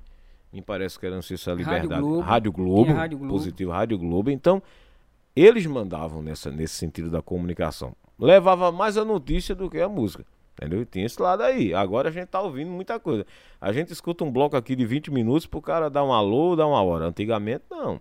Agora, ô, Jair, Tocava um sucesso, ó. Vamos ver aqui. com essa tecnologia, a rádio AM permanece, porque hoje só se vê rádio FM, Olha, rádio FM. na realidade, existe agora uma transformação, uma migração da AM para A FM. Rádio Jornal, inclusive, agora recentemente, não foi? Houve Agora, essa recentemente, passagem. houve essa, migra- essa migração, tanto a capital quanto aqui no interior. Para você ter ideia, no sul do Brasil né, e outros estados, as rádios também estão passando para, para, para a FM. Agora, isso existe um custo. Nem todo, nem todos, aliás, dono de rádio tem essa disponibilidade do capital para passar essa migração, Mas que é muito questão caro. É liberado, mas pra, pra, é liberado pela Rádio Obras, tudo bem. Tá liberado, Mas pô. tem, tem mudança Agora assim, tem de um transmissor, essas Tudo. tudo, Tudo, porque o transmissor de AM é diferente de um FM. Por quê? AM é amplitude, amplitude modulada, FM é frequência modulada. São coisas diferentes. Por isso, AM e FM significam essas duas teses aí, entendeu? Então, essa, essa dificuldade é na questão do custo. É caro, pô. Caro, muda melhorados. tudo. Microfone, muda a mesa, muda tudo, pô. Entendeu? Não diga assim Eu que lembro- mudar os comunicadores porque existe um âncora que tá lá e feito um exemplo. Um Geraldo, né, da capital aí, não vai mudar nunca. O cara tá lá, uma bancada enorme. Até hoje. Mudou para um FM, mudou, bacana. Mas pra aquilo ali chegar, meu velho, foi muito dinheiro. É porque, na realidade, o estilo de um locutor de, de AM é. É. diferenciado de uma locução de FM. E FM, FM é uma, uma roupagem nova, é gente novo, é um cara mais assim, digamos assim, as rádios que a gente vê, a Jovem Pan, Até estilo de música uma mesmo. Transamérica, né? Uma Transamérica. Infelizmente, algumas rádios eu senti muito, que eu era muito ouvinte. Eu era aquele cara que vivia o tempo todinho com rádio no colo, pô. Você passava lá em casa em Ribeiro do Meu, eu tava lá, que meu, meu pai comprou. Tinha antena 1, não sei se você João recorda. Adelino, eu lembro que ele comprou um motorrádio, um vermelhinho, ficava lá sentado na calçada, né? E só ouvindo rádio, só ouvindo rádio, o tempo todo em rádio, rádio. Quer dizer que eu, eu fui um cara que acompanhei também essa, essa questão aí do rádio. E eu, eu sempre adorei, eu amei, eu não gosto de rádio, eu amo rádio. Existe uma diferença. Você gostar, eu gosto desse celular, meu, eu amo esse danado. Agora, eu amo rádio, não é verdade? Como você ama uma mãe, você ama uma- uns filhos, você ama uma esposa, né? Por sinal, a minha esposa eu conheci num evento, pra você ter ideia de evento. Eu conheci Diana num evento, né? Conheci Diana num evento que a gente tava fazendo pela rádio no Colômbia. Dali diante, a gente se casou, não foi, mulher? Se casou, tem dois filhos aí maravilhosos aí que ela sabe que Diana, forte assistindo em abraço casa, pra você. Conheço muito bem Diana. É. Gente, cara. entendeu? Aos A- pequenos que tem em casa também. É os pequenos. Eric, é, né? é, pequeno, mas não, né? Que o cara tá um gigante agora, né? Tá maior do que tudo lá. Tá quase que não entra dentro de casa. Ó, o cara é enorme. A menina também, Maiara, cresceu bastante. Minha mãe, dona Zezinha, que tá lá, eu 20. Eu lembro que a minha avó escutava a Rádio Globo. Saminha Boana, pô. Saminha Buana. Quem não gostava? Bom dia, vovó. Não, bom dia, vovó. Quase que. Aí, vovó todinha do Pernambuco ouvia Samia Buana. Que minha, minha avó, ela em casa com o radinho dela, norte e som, olha o tamanho do rádio, velho. Tinha Parecia uma também mala. Natão Oliveira. Não sei se você recorda. Bom Natão dia, vovó. Oliveira. Natão Oliveira. Mas o, o Samir, ele deu um. Ele pegou a Rádio Globo e virou aquela página lá da Antes, Globo. né? Jário, é, você tinha um operador para colocar os comerciais Ah, é? e tinha um É. locutor. Isso, isso. Hoje você vê que o locutor faz ele tudo. faz tudo. Rapaz, hoje, pra Era tu ter ideia, caceteira, né? Se chamava caceteira, colocar. Cartucheira, no caso, Cartucheira, cartucheira. perdão, cartucheira. cartucheira e, e o deck de rolo. A fita pro cara rodar lá, M8, tá aquele comercial do, assim, é. do, do, do, do Tengo Lengo aqui pra, pra voltar. Às Era bronca, meu velho. Eu ia aquele passa-disco lá pra você dar meia lua, pra, pra não entrar assim, você tem que dar meia lua pra sair a música, o cara começar bem legal, né? Começar Mas cantando você legal. al- alcançou essa época? Alcancei, eu fui pro deck, deck de rolo, só Deck não de fui pra rolo. fita. Eu algumas vezes fui na fita, mas muito pouco. Agora, deck de rolo, cartucheira. Quando travava a cartucheira, meu amigo, travou, o cara tem que entrar no ar. Mandou alô pra minha sogra, mandou alô pro meu vizinho, um cachorro, gato, mandou alô pra esse pessoal que tá ligado com a gente. Obrigado, minha gente. O cara lá puxando. Vamos nessa, minha gente, agora 8 horas e 10 minutos. Vamos lá, enganchou aqui o negócio. O cara. Que. Essa porcaria, isso é uma droga, rapaz. Mas vamos lá, um abraço pra você, tá ligado com a gente. E não tinha zap, tinha porcaria nenhuma. O cara não. lá, vai na cabeça. Abraço pro cara tá passando aqui, a gente aqui, o pessoal da feira tá com bala de manga na cabeça. Um abraço, minha gente, valeu! E o cabo engancha aí, quando voltava, o cabo. Agora 8 horas e 10 minutos, aí voltou. Aí o cara, um alívio. A gente não tinha condição de ir no banheiro. Hoje Pra tá- quê? Só se você botasse um especial de Roberta Miranda. Né? Um vinil que tinha 15 minutos pra você ir no banheiro e tal, você não sai, você não saía, você era o tempo todo lá. Acabou, soltou um, acabou, não tinha espaço. Né? Agora não, o cara vai embora. Pronto, a rádio, agora, se você quiser da cultural, a gente programa todo dia até meia-noite. é. O danado do cara do computador ainda dá a hora, 9 e 10 da noite. Só não diz o nome da rádio. Mas ainda, ainda tem, tem computador que ainda dá um programa que diz o nome da rádio. Agora 8 e 7, eu acho, quem é esse cara? Mas tá lá, pô. Então, avançou, avançou. É, então, que eu lhe perguntei uma vez, questão de horário. É. Aí você disse, não, é uma pessoa que faz esse, É, essa é um- programação. é um cara. É, Chico faz a programação, mas isso aí vem a hora que existe lá no computador. E você vai embora. Então, é bom. É, a tecnologia avançou. Agora só que você sabe que os profissionais vão ficando para trás, né? Vão ficando, porque no momento que ele avança, diminuir também os custos, né, meu velho? Diminuir os custos, entendeu? Embora que a qualidade é bem melhor, a dinâmica é bem melhor, mas é feita as indústrias também. Quantas indústrias não agora só tem máquinas, só tem robô para fazer isso aquilo outro e o cara está em casa. Então tem que acompanhar. E também tem a Para a questão gente entrar na computação, a gente teve que fazer lá um curso de, de informática. É, a gente não sabia na cultural. Tive que fazer um curso de informática para ficar lá, entrar no ritmo, velho. Senão fechava as portas também. E a questão de matéria? Rapaz, matéria é bronca, né? Matéria você tem que levar uma matéria com muita seriedade. Primeiro você Porque nem todos os locutores ele gostam de fazer matéria, né? Pelo visto, Que na matéria? cultural, que mais faz matéria é você. Perdão, matéria. E, e Gonçalves Filho, né? Matéria, eu comecei com matéria pelo um convite. Eu fazia o jornalismo com o Sérgio Silva, eu era operador dele. Foi o cara que criou o jornal na Cultural. Se chama Sérgio Silva, tá? Isso foi em 1997 por aí. Eu já estava na emissora em 95. Ele criou o jornal. Quando ele criou o jornal, aí fiquei por lá. Eu disse, rapaz, faz uma matéria aí, pô. Rapaz, matéria, velho. Você fazer matéria, pega o gravador, vai lá, ô Márcio, como é que tá o laboratório, pô? Aí tu.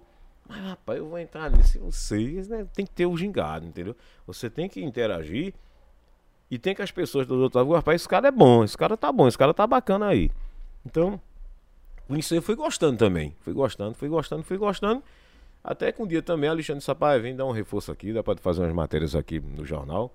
E a gente entrou pra fazer no jornalismo também. Aí ficamos pela manhã, depois começou, teve as modificações, agora eu entrei com o Borges, a gente tá até hoje no Jornal do Meio Dia. Recentemente ele é o âncora, ele é, ele é quem domina mais o horário, quem é, é o cabeça do programa, mas a gente tem uma contrapartida de ajudar, de levar as notícias de Limoeiro e região. Uma notícia quente, uma notícia da informação de um evento, de uma inauguração que aconteceu hoje à noite.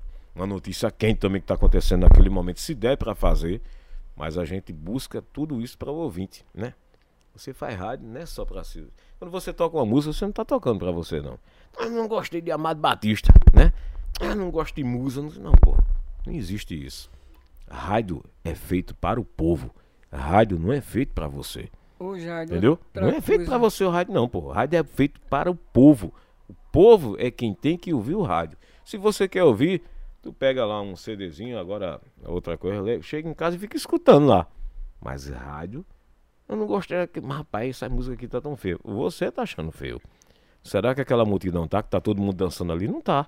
Então é isso, pô. Rádio é isso. Ô, Jair, nesse quesito de música, é importante a gente- a gente destacar o quão a rádio foi importante, o rádio foi importante, na verdade, na vida de muitos artistas, né? A gente tem talvez o maior exemplo em, em escala cinematográfica, aquele filho, Os Dois Filhos de Francisco, que é relatando a história de Zezé de Camargo Luciano, que assim, foi basicamente, me atrevo a dizer, o responsável, o rádio, né, pela carreira que Zezé talvez tenha hoje. Não é verdade? É, você chegar a um artista, levar para um rádio, né, fazer, ter visibilidade a nível de voz, na, no- na questão auditiva dos ouvintes.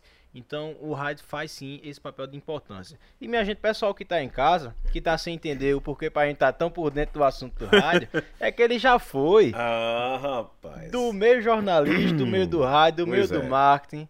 Já foi coordenador de, Programação. de programação. Então tá tudo por dentro desse meio aí. A gente vê também, interrompendo aí, Arlindo, o- as dificuldades também de profissionais de rádio e televisão interior, não é, Jair?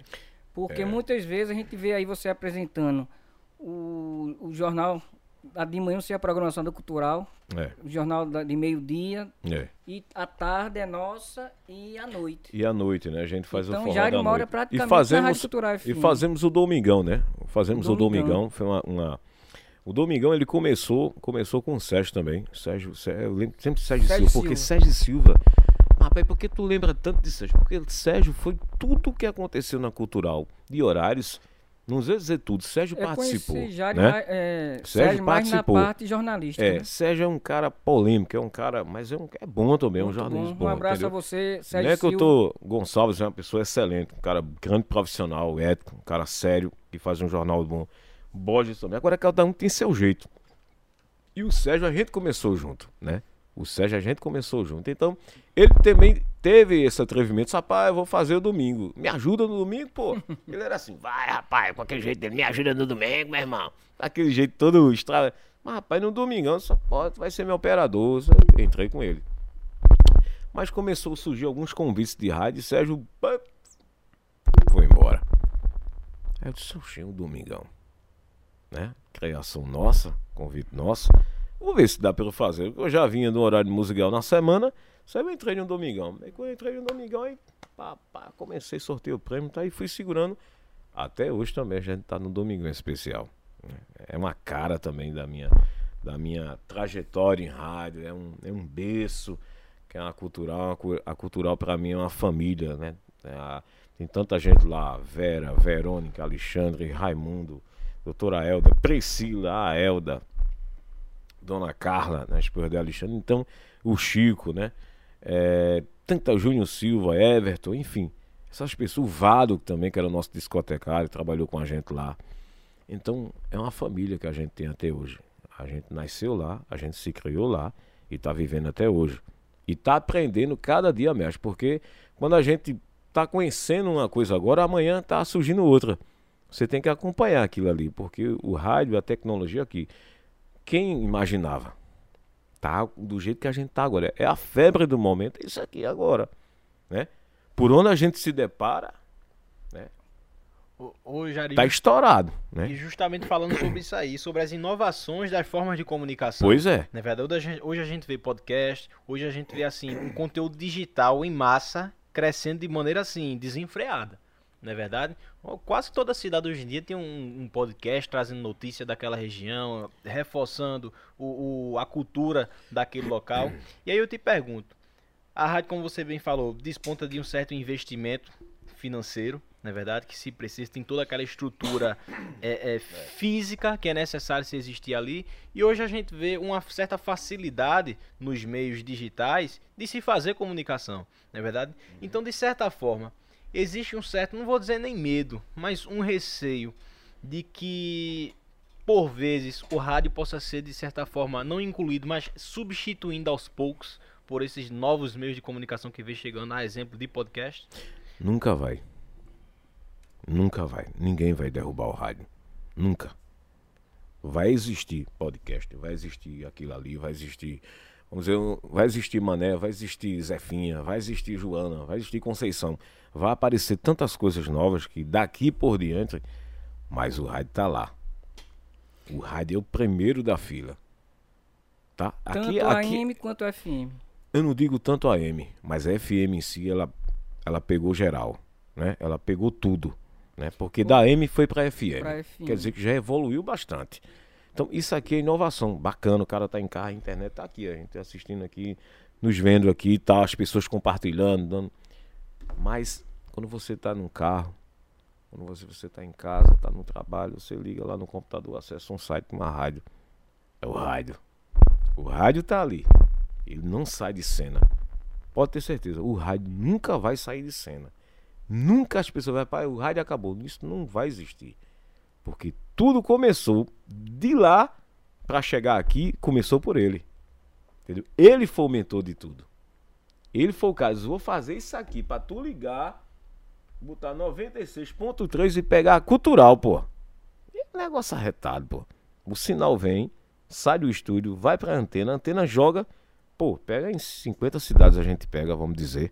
40, 50 cidades, e você bota no 96.3, tá lá. Tá cultural lá, tá no seu carro, tá na cozinha, tá no quintal de casa, tá no churrasco do final de semana, um pagodezinho do domingão, né? Tá aquela família reunida, bota na cultural, tem um pagodezinho, tem um brega, né? Tem um forrozinho à tarde, então tá na, no carro, oxe, na Kombi, na Toyota, né? Tá no trabalho, às vezes, rapaz, eu, venho, eu vim do Recife já, botei na cultural, pô. Caramba, eu tava arretado com aquele trânsito, eu comecei a rir com as tuas loucuras. Então, aquela brincadeira. Então, isso é o rádio. Isso nunca acaba, não. Eu digo a você e mostro que você vai ver que nunca ninguém vai derrubar o rádio. Nem que eu diga assim, não diga assim, essa palavra tá até forte, derrubar. Não é derrubar. Nunca ninguém foi se você vai substituir, substituir um momento desse que foi inventado, que foi o rádio. Pense num cabo inteligente que inventou o rádio. Também, Jairo, Pontua aí, grande Cícero, que isso vai dar um grande corte. É. A grande thumbnail, o rádio nunca vai ser derrubado. Muito bom. Grande Jairo Vasconcelos. A gente vê também aí com relação à, à crise. Afeta em termos de patrocínio, porque depende muito de programa, não é isso? Olha, eu digo sempre, quem faz na TV, eu senti muito, vou começar pela, pela televisão, senti muito a saída de Faustão, tá? É um cara que eu não sei o que foi realmente, porque assim, a gente não sabe dos bastidores, sabe de nossos bastidores aqui, mas lá a gente não sabe. Mas uma saída muito assim, rápida, é um cara que vem segurando a emissora grande.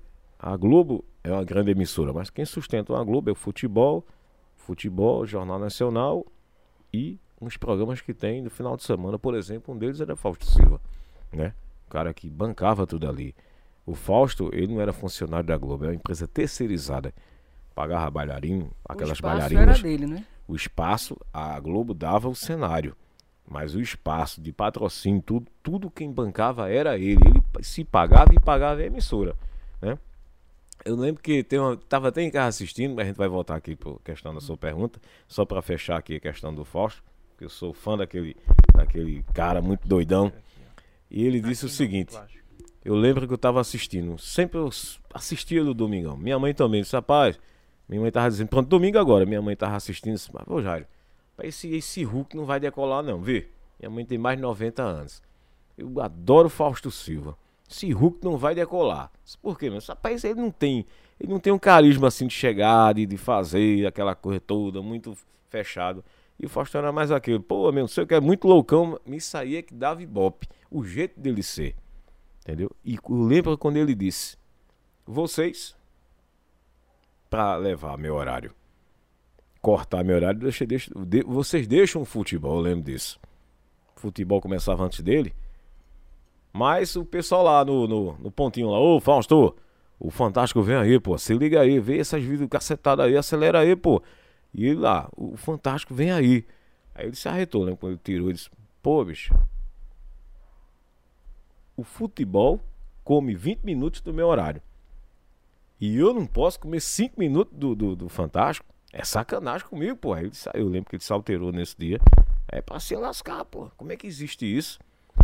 Aí eu lembro que ele teve um desencontro nesse dia e ninguém. Mas você acha que é. isso é motivo para uma saída assim? Não, aí eu não sei. Essa saída dele é uma saída que a gente, até hoje, a gente não sabe realmente o motivo em si. Dizem uma coisa, dizem outra, né? Mas na realidade é que ele vai para Bandeirantes, vai voltar para casa onde ele começou.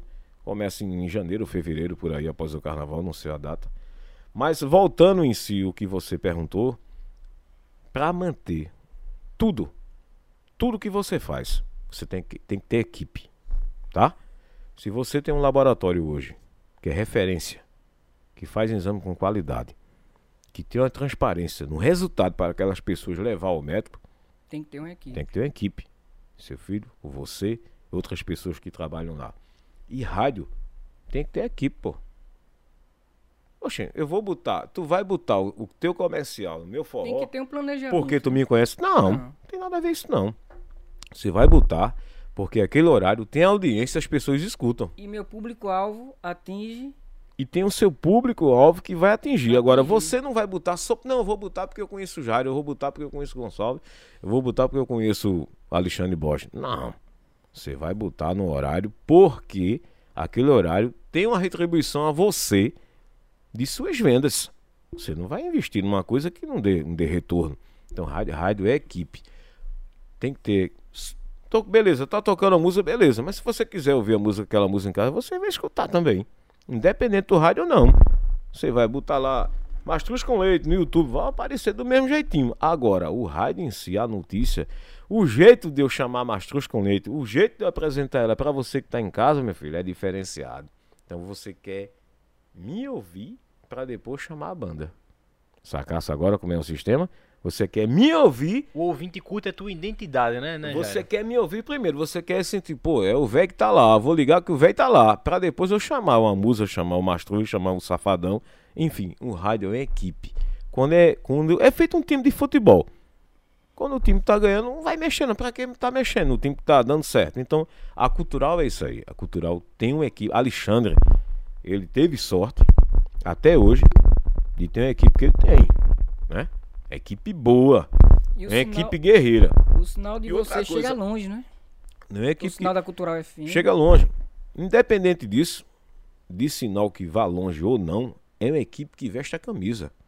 Tá? A gente veste a camisa, a gente não baixa Todos a cabeça. Unidos. A gente não baixa a cabeça para nada não, pô. Todos os eventos a gente tá no meio e todos os eventos a gente vai buscar lá os recursos para realmente a gente fazer o evento. Mas não é de graça. Tudo existe um custo né? Tudo existe, a energia é cara lá em cima, o transmissor gasta bastante, pô. Entra 220, transforma em 2.200 watts. Quer dizer que a energia é cara, ela, ela para jogar, ela tem que captar você, mas ela jogou com muita força, então isso gasta muito. para isso gastar todos os horários que a gente tem na rádio, existe um, um público-alvo, né? Um jornalismo, forró, musical, enfim. Mas isso aí a gente tem que buscar, a gente vai esperar.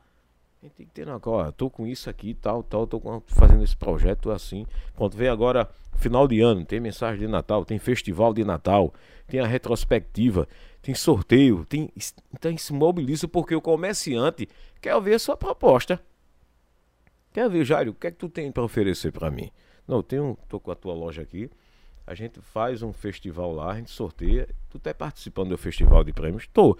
A gente bota também, pô que você vai dar o cupom ao cliente lá, a gente avisa que você tem cupom. Isso já é um diferencial para quem vai vender, né? Já é um diferencial para quem vai vender. Então, isso aí cativa você botar. Comecei, aí, pô, eu vinha escutei o forró do velho, gostei, vou botar no teu horário, bicho. Tava ligado no rádio, tava ligado, cheguei no canto, tava no forró, então, esse horário é bom de botar. Tava ligado no jornalismo, Pô, cheguei no canto do mercado de farinha, cheguei em Caruaru, cheguei aqui em Passira, cheguei em João Alfredo, cheguei em Surubim, tava ligado, notícia policial, cultural, caramba, contei então, um contrato lá. Quer dizer que a maior parte lhe procura. Pra colocar Eles procuram, porque na realidade quem procura mais são de fora, de fora, as pessoas de fora, de fora que chegam pra gente lá. Agora, na nossa cidade e região, a gente vai buscar. A gente apresenta o nosso projeto para você investir. E outra coisa, tá gostando? Eu tenho, eu tenho essa, essa preocupação com o cliente. Às vezes eu chego aqui, por sinal você é cliente nosso lá da emissora há um, é há um bom grande. tempo. Márcio, como é que tá, cara?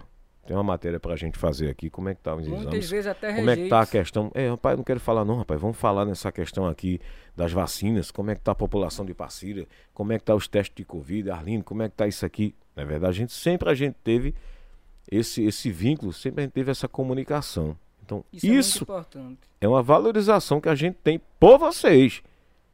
A gente valoriza o cliente. A gente tem que levar também um diferenciado para o cliente.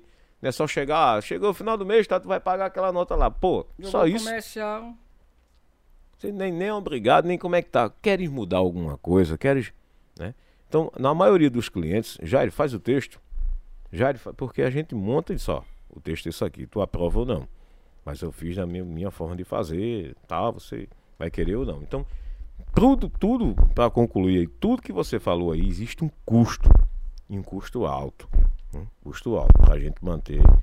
A Alexandre sabe disso, para manter a família, que é a família cultural, para manter é, uma emissora, existe um custo alto. Para isso a gente tem que ir. Quando a gente lança um horário, a gente lança, mas depois a gente vai buscar. Né? Você não plantou? Tem que colher. Pezinho do feijão, do milho vai crescer e tal, vai ter que botar. Se não tiver água, você vai botando uma aguinha, meu velho. Tá na seca, bota lá. É bota uma aguinha que ele vai crescer. Ele não vai. A terra, a terra dá fruta, agora tem que botar água. Então, isso a gente regando aos pouquinhos, nós chegamos lá. Muito bem. Ô, Jário, e aí eu pego essa tua deixa Sim. sobre responsabilidade, sobre esse compromisso em levar a comunicação com seriedade, com precisão ao ouvinte, ao, desde essa questão do ouvinte gostar do hum. que você está passando ali, está comunicando aquela pessoa que está em casa, está no uhum. carro, está no quintal de casa, como você bem falou. Certo. É, e aí hoje a gente vê uma onda de que cresceu, acho que de 2018 para cá começou mais esse movimento, um negócio chamado fake news, não é verdade? Em que isso parte muito da questão da comunicação, do como se entrega né, essa, essa informação que se chega, essa notícia, essa matéria, como você bem falou. E assim, como é que tu analisa essa questão? Ver os comunicadores, até na esfera jornalística a nível de TV, no rádio mesmo, em geral, o jornalismo. Olha. Da, da fake news. Como é que tu analisa essa questão? Qual a tua preocupação em relação a isso? Como é que ocorre a questão da busca, o campo de busca da notícia para saber se é verídica mesmo, o Rapaz, grau de compromisso com a notícia.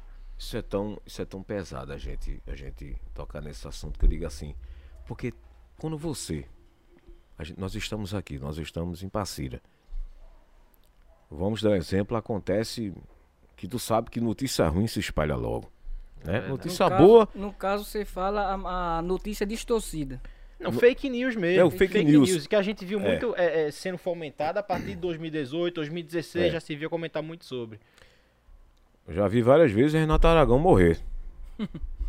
no WhatsApp, no WhatsApp não, no, no Face. No Face. O cara tá lá vivo até hoje. Então, A preocupação nossa, de quem faz jornalismo, é a gente buscar também nos sites oficiais, nas pessoas que trabalham sério, como o G1, né? Um site de notícias G1, é, nos jornais aqui de Pernambuco, né? um diário, um jornal no comércio, as emissoras que têm um vínculo forte aqui no estado de Pernambuco, a da gente também, que a gente quando vai levar uma notícia, a gente fica ali, ó. Eu vejo só as pessoas, e tal, e a gente só analisa. É o famoso boato, né? Se chama o boato, o boca a boca, que não é uma verdade. O boca a boca é que lá no final tá acontecendo nada disso. Aí você vai lá, faz todo o seu mapeamento e dali você faz um resumo, sim, do que está ocorrendo. Não, que o cara foi preso ali, o cara, o carro virou ali, atropelou. Às vezes não aconteceu nem isso. Por isso que, por, por isso que a, a, a, o policiamento agora é difícil dar entrevista. Eles estão mais fechados. Porque o policial vai falar, às vezes dá, dá uma fala, o cara pega, o cara diz assim, é, um caminhão bateu em, em dois carros, o cara fala, o caminhão bateu em 20 carros. Isso não é verdade. Isso é um fake, isso não é verdade. Então, essa preocupação que aconteceu agora nos anos passados foi muito grande. Né? Foi até para o Congresso. Foi até... Hoje, inclusive, é lei, se eu não estou enganado. É lei, é lei, é lei. penalidade, né? Tem, né? tem sim. Tem penalidade sim, porque você não pode dizer o que não está acontecendo aqui para você ter mídia. Para eu sair na frente, eu vou entrevistar o presidente. Eu vou sair, eu fui escolhido para entrevistar da, de Pernambuco todinho para acompanhar a chegada do Papa. Não, não é assim. Aí, aí você está querendo se promover. Então, nós temos esse cuidado, porque isso, isso é uma, uma, uma equipe, isso é um grupo de jornalismo.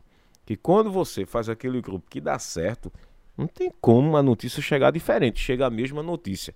Você pode ver nos sites oficiais. É uma notícia só. Pronto, Dima, pronto. Recentemente foi Marília Mendonça, a morte de Marília. Rapaz, é que chegava de coisa que eu vendo lá acompanhando e eu só esperando o G1 divulgar, eu só esperando um diário, um jornal do comércio, os jornais da região divulgar uma coisa séria, porque quando ele publica, ali ele já pegou, já dá, pega da fonte, existe a fonte disso aí. Então é uma preocupação grande, é uma preocupação, porque tem pessoas que não sabem nem o que é isso. Quer se promover, quer ganhar pontos em cima disso, quer sair na frente. A corrida. É feita uma corrida, o cara quer sair na frente de todo jeito. Mas às vezes, às vezes o cara quer sair, mas o cara não está preparado, pô. O cara não se preparou psicologicamente, o cara não se preparou fisicamente, o cara não se preparou o dia a dia, nos anos e anos, para chegar a uma corrida. O cara quer sair todo doido assim. Então, naquilo ali, ele se depara com uma barreira muito grande lá na frente. Porque a gente vai passar. E ele vai ficar. Vai ser preso, vai ser expulso, desacreditado. É desacreditado é horrível, é. né? Mas não tô. Gostei do tempo, mas rapaz, não fiquei. Arlindo falou, mas não, não era aquilo que eles estavam falando.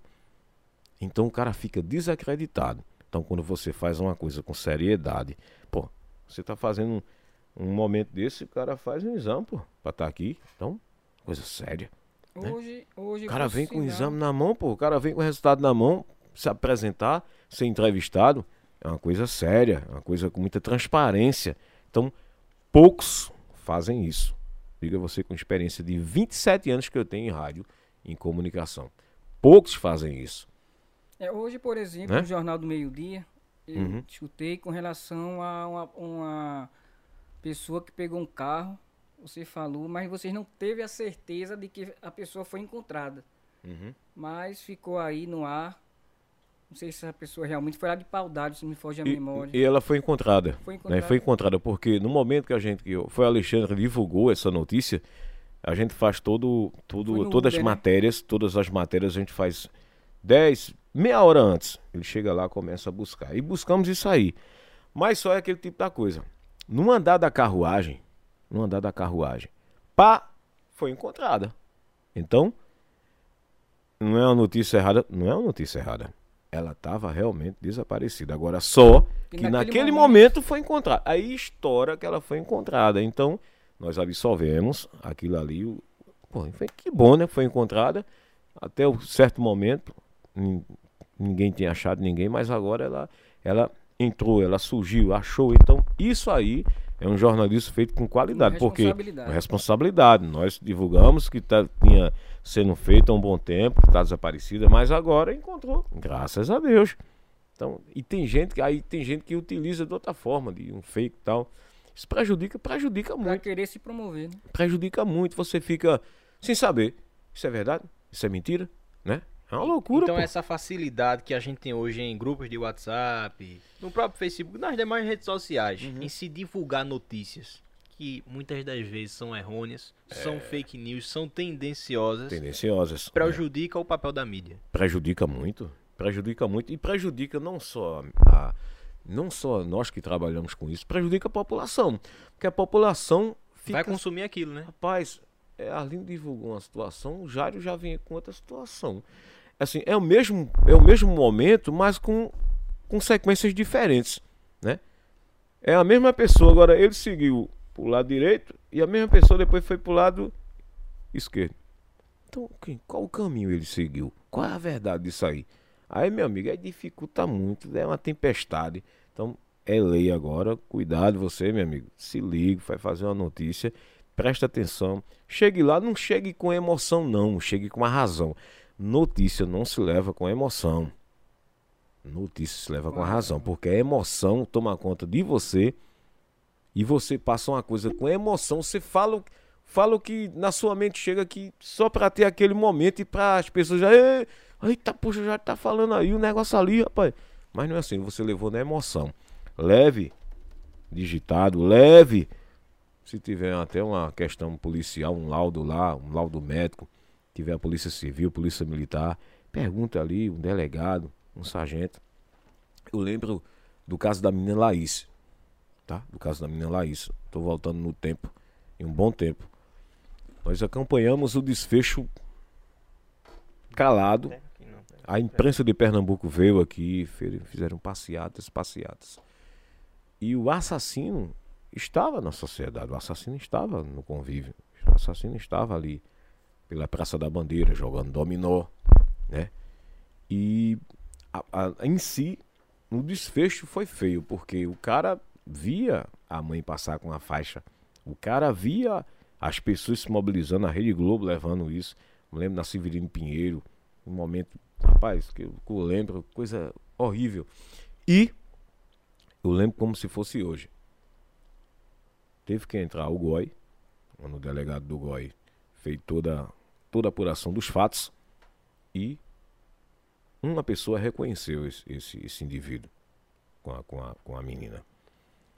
E eu lembro, a gente, eu estava na Cultural, 6h40 da noite. O cara da Rádio Folha liga para mim. Jairo, fulano de tal tá preso aqui. Tá indo pra Limoeiro agora. É fato. Corre porque é notícia em primeira mão e é notícia séria. Prontamente eu liguei para Gonçalves, a gente, sete horas a gente saiu da rádio e realmente, na cidade alta, ele já estava fazendo todo o levantamento com o pessoal do GOI o que tinha feito. Então, é uma notícia é, agora só que foi eu fui informado de uma rádio séria, né? pra gente levar aqui pra região. Não é que o cara foi fulano de tal, o cara tá assim, não. Cara disse. É as parcerias, né, Jair? As parcerias. Aí eu digo, a preocupação. E a preocupação da gente levar isso pro ar, né? Isso aí foi em off. E levar pro ar. Ninguém falava. A gente chegava nem perto. A gente foi só isso porque pode voltar. Aqui é setor de investigação. A gente não teve acesso a nada. Ficamos naquilo ali nem a imprensa de Pernambuco também teve, estava na delegacia, eu lembro, foi uma mobilização cidade a noite todinha, não teve acesso. Depois que faz todo o levantamento, existe uma coletiva. Aí foi que eu dei uma coletiva na cidade alta, aí não lembro, na parte da manhã. Aí veio o secretário, o secretário de Segurança Pública e deu uma entrevista coletiva. Aí sim, levamos a notícia pro ar. Mas é a preocupação, porque quem está em casa quer saber, mas quer saber rápido, mas para chegar rápido a gente tem que saber tem que como direcionar aquilo ali. Entendeu? É difícil, é difícil. Para quem faz notícia com qualidade e quer você bem informado, existe essa diferença aí. Quem quer aparecer, cara quer aparecer de todo jeito, leva de todo jeito Às vezes chega na sua mente, dá uma loucura, você já começa a discutir com o vizinho. Não, rapaz, eu escutei assim. A notícia estava assim. Não, rapaz, foi assim. Já disse assim. Mas Márcio disse assim. Começou a confusão, termina vocês brigando até num vizinho por causa de um negócio desse. Que às E a vezes não tem verdade nada a ver. Se escondendo, E a né? verdade se escondendo. Muito bem. Jair, vamos dar uma passada no nosso chat pra ver o que a turma tá falando por aqui. bronca aí. Olha aí, Gander- Anderson Lima, cheguei cedo no rolê. Melanie Silva, botando palminhas por aqui. Chagas Chagas, colocando tô por aqui. Edson Breno, cuida. Aí, Diana Vasconcelos, é a nega véia, né? Opa! Um abraço pra você, meu amor. Coisa boa. Pedro Henrique, colocando aqui as palminhas. Alexandre Amorim. Zé Paulo Silva Nunes. Mário Lins. Mário Lins que vai estar com a gente no dia 28. Lá no, no Aras MF, fazendo um som massa pra gente. Rosilene Isabel Manhinha, nosso psicopedagoga. Manuel Norberto. A turma tá tudo por aqui acompanhando o grande Vede Ribeiro do Mel. Hoje, a gente falava sobre fake news. E aí, dentro desse ensejo de fake news, tem um negócio que eu cheguei até a comentar aqui, que é a notícia tendenciosa, que pende para um lado, pende para o outro.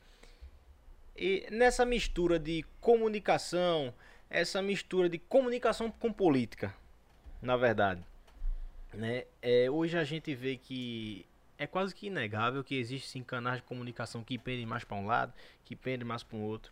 E no teu ponto de vista, você que faz comunicação a, a- atravessando séculos, século aí, né? Passando do século XX para o É, 21. tão velho assim, as mas é isso aí. Mas assim, é, como é que tu vê isso? Isso é um ponto positivo? Isso é legal? Do teu ponto de vista? Não é positivo, porque você levar a notícia tendenciosa, é para você, principalmente você que faz rádio, jornalismo, você tem que vestir uma camisa branca, né? Tem que vestir uma camisa branca. É, a gente sabe que temos uma política por trás de tudo isso, né? E você às vezes você faz um comentário, você faz um comentário para fazer uma coisa tendenciosa naquele momento. Olha, eu não sou um gestor público, eu não sou um vereador, eu não sou. Eu sou um cara que leva a informação que você me dá aqui, ó. Vou ler aqui, lá, tal, tal, tal, tal laboratório. Você me dá isso aqui para eu ler. Quem pode fazer? Agora, eu sou um formador de opinião? Sou. Eu tenho, eu posso formar uma opinião. Agora eu posso formar uma opinião concreta, uma opinião suave, uma opinião minha, na minha própria pessoa. Posso. Agora você foi uma, uma opinião tendenciosa, aí fica um risco muito grande, porque você. Não, porque fulano. Oxa, aqui, rapaz, aquela. Rapaz, aquela palavra de Jade foi tendenciosa ali. Ele, ele jogou pesado ali. Então você tem que ter essa preocupação e até o desgaste seu. O cara vai dizer, rapaz, não vai dar entrevista a Jade não, que se liga aí. Ele, ele faz, tem, tem umas perguntas lá, ele, ele bota quente mesmo e le- leva por outro lado, porque ele já tá daquele lado ali. E quando vai um lado que é oposição, exemplo, ele tá ali só por estar, mas por trás ali ele vai passar rasteiro em você. Então, na minha, na minha concepção, você tem que vestir uma bandeira branca. Quando você saiu da FM, um exemplo, um exemplo, um exemplo, eu voto em quem quiser. Essa é uma palavra que eu digo assim, a questão política. Quando você está fora de uma, de uma emissora, você pode vestir qualquer camisa ali. Agora você dentro, você tem que ser os dois lados, pô. Você tem que ouvir os dois lados. Né? Um cara vai dar uma opinião, um cara vem dar outra, você tem que ouvir essas pessoas. Agora você fazer uma coisa tendenciosa, isso prejudica muito um profissional, né? O cara fica logo, rapaz, vai não, tá doido, homem, tu vai pra aquilo ali, tá louco, aquele cara ali vai dar errado contigo ali, bicho. Aquele cara não vai ser muito original com você. Então, prejudica muito, principalmente nós comunicadores que puxa às vezes para esse lado. Não digo todos, mas quem vai por esse lado, ele pensa que aquilo ali ele fez por ele, aquela questão tendenciosa, é dentro dele tá, né? Rapaz, eu fui vitorioso, eu fiz isso aqui, deu certo. Mas não ao redor de tudo aquilo ali, na- na- uma observação bem grande, ele não foi bem louvável. né? As palavras dele não foi bem louvável, principalmente no setor político. Porque a política em si, você tem que conduzir uma entrevista, tem que ser uma pessoa tranquila, né? seja com prefeito A, prefeito B, deputado, governador, você tem que ter uma linha aquilo ali.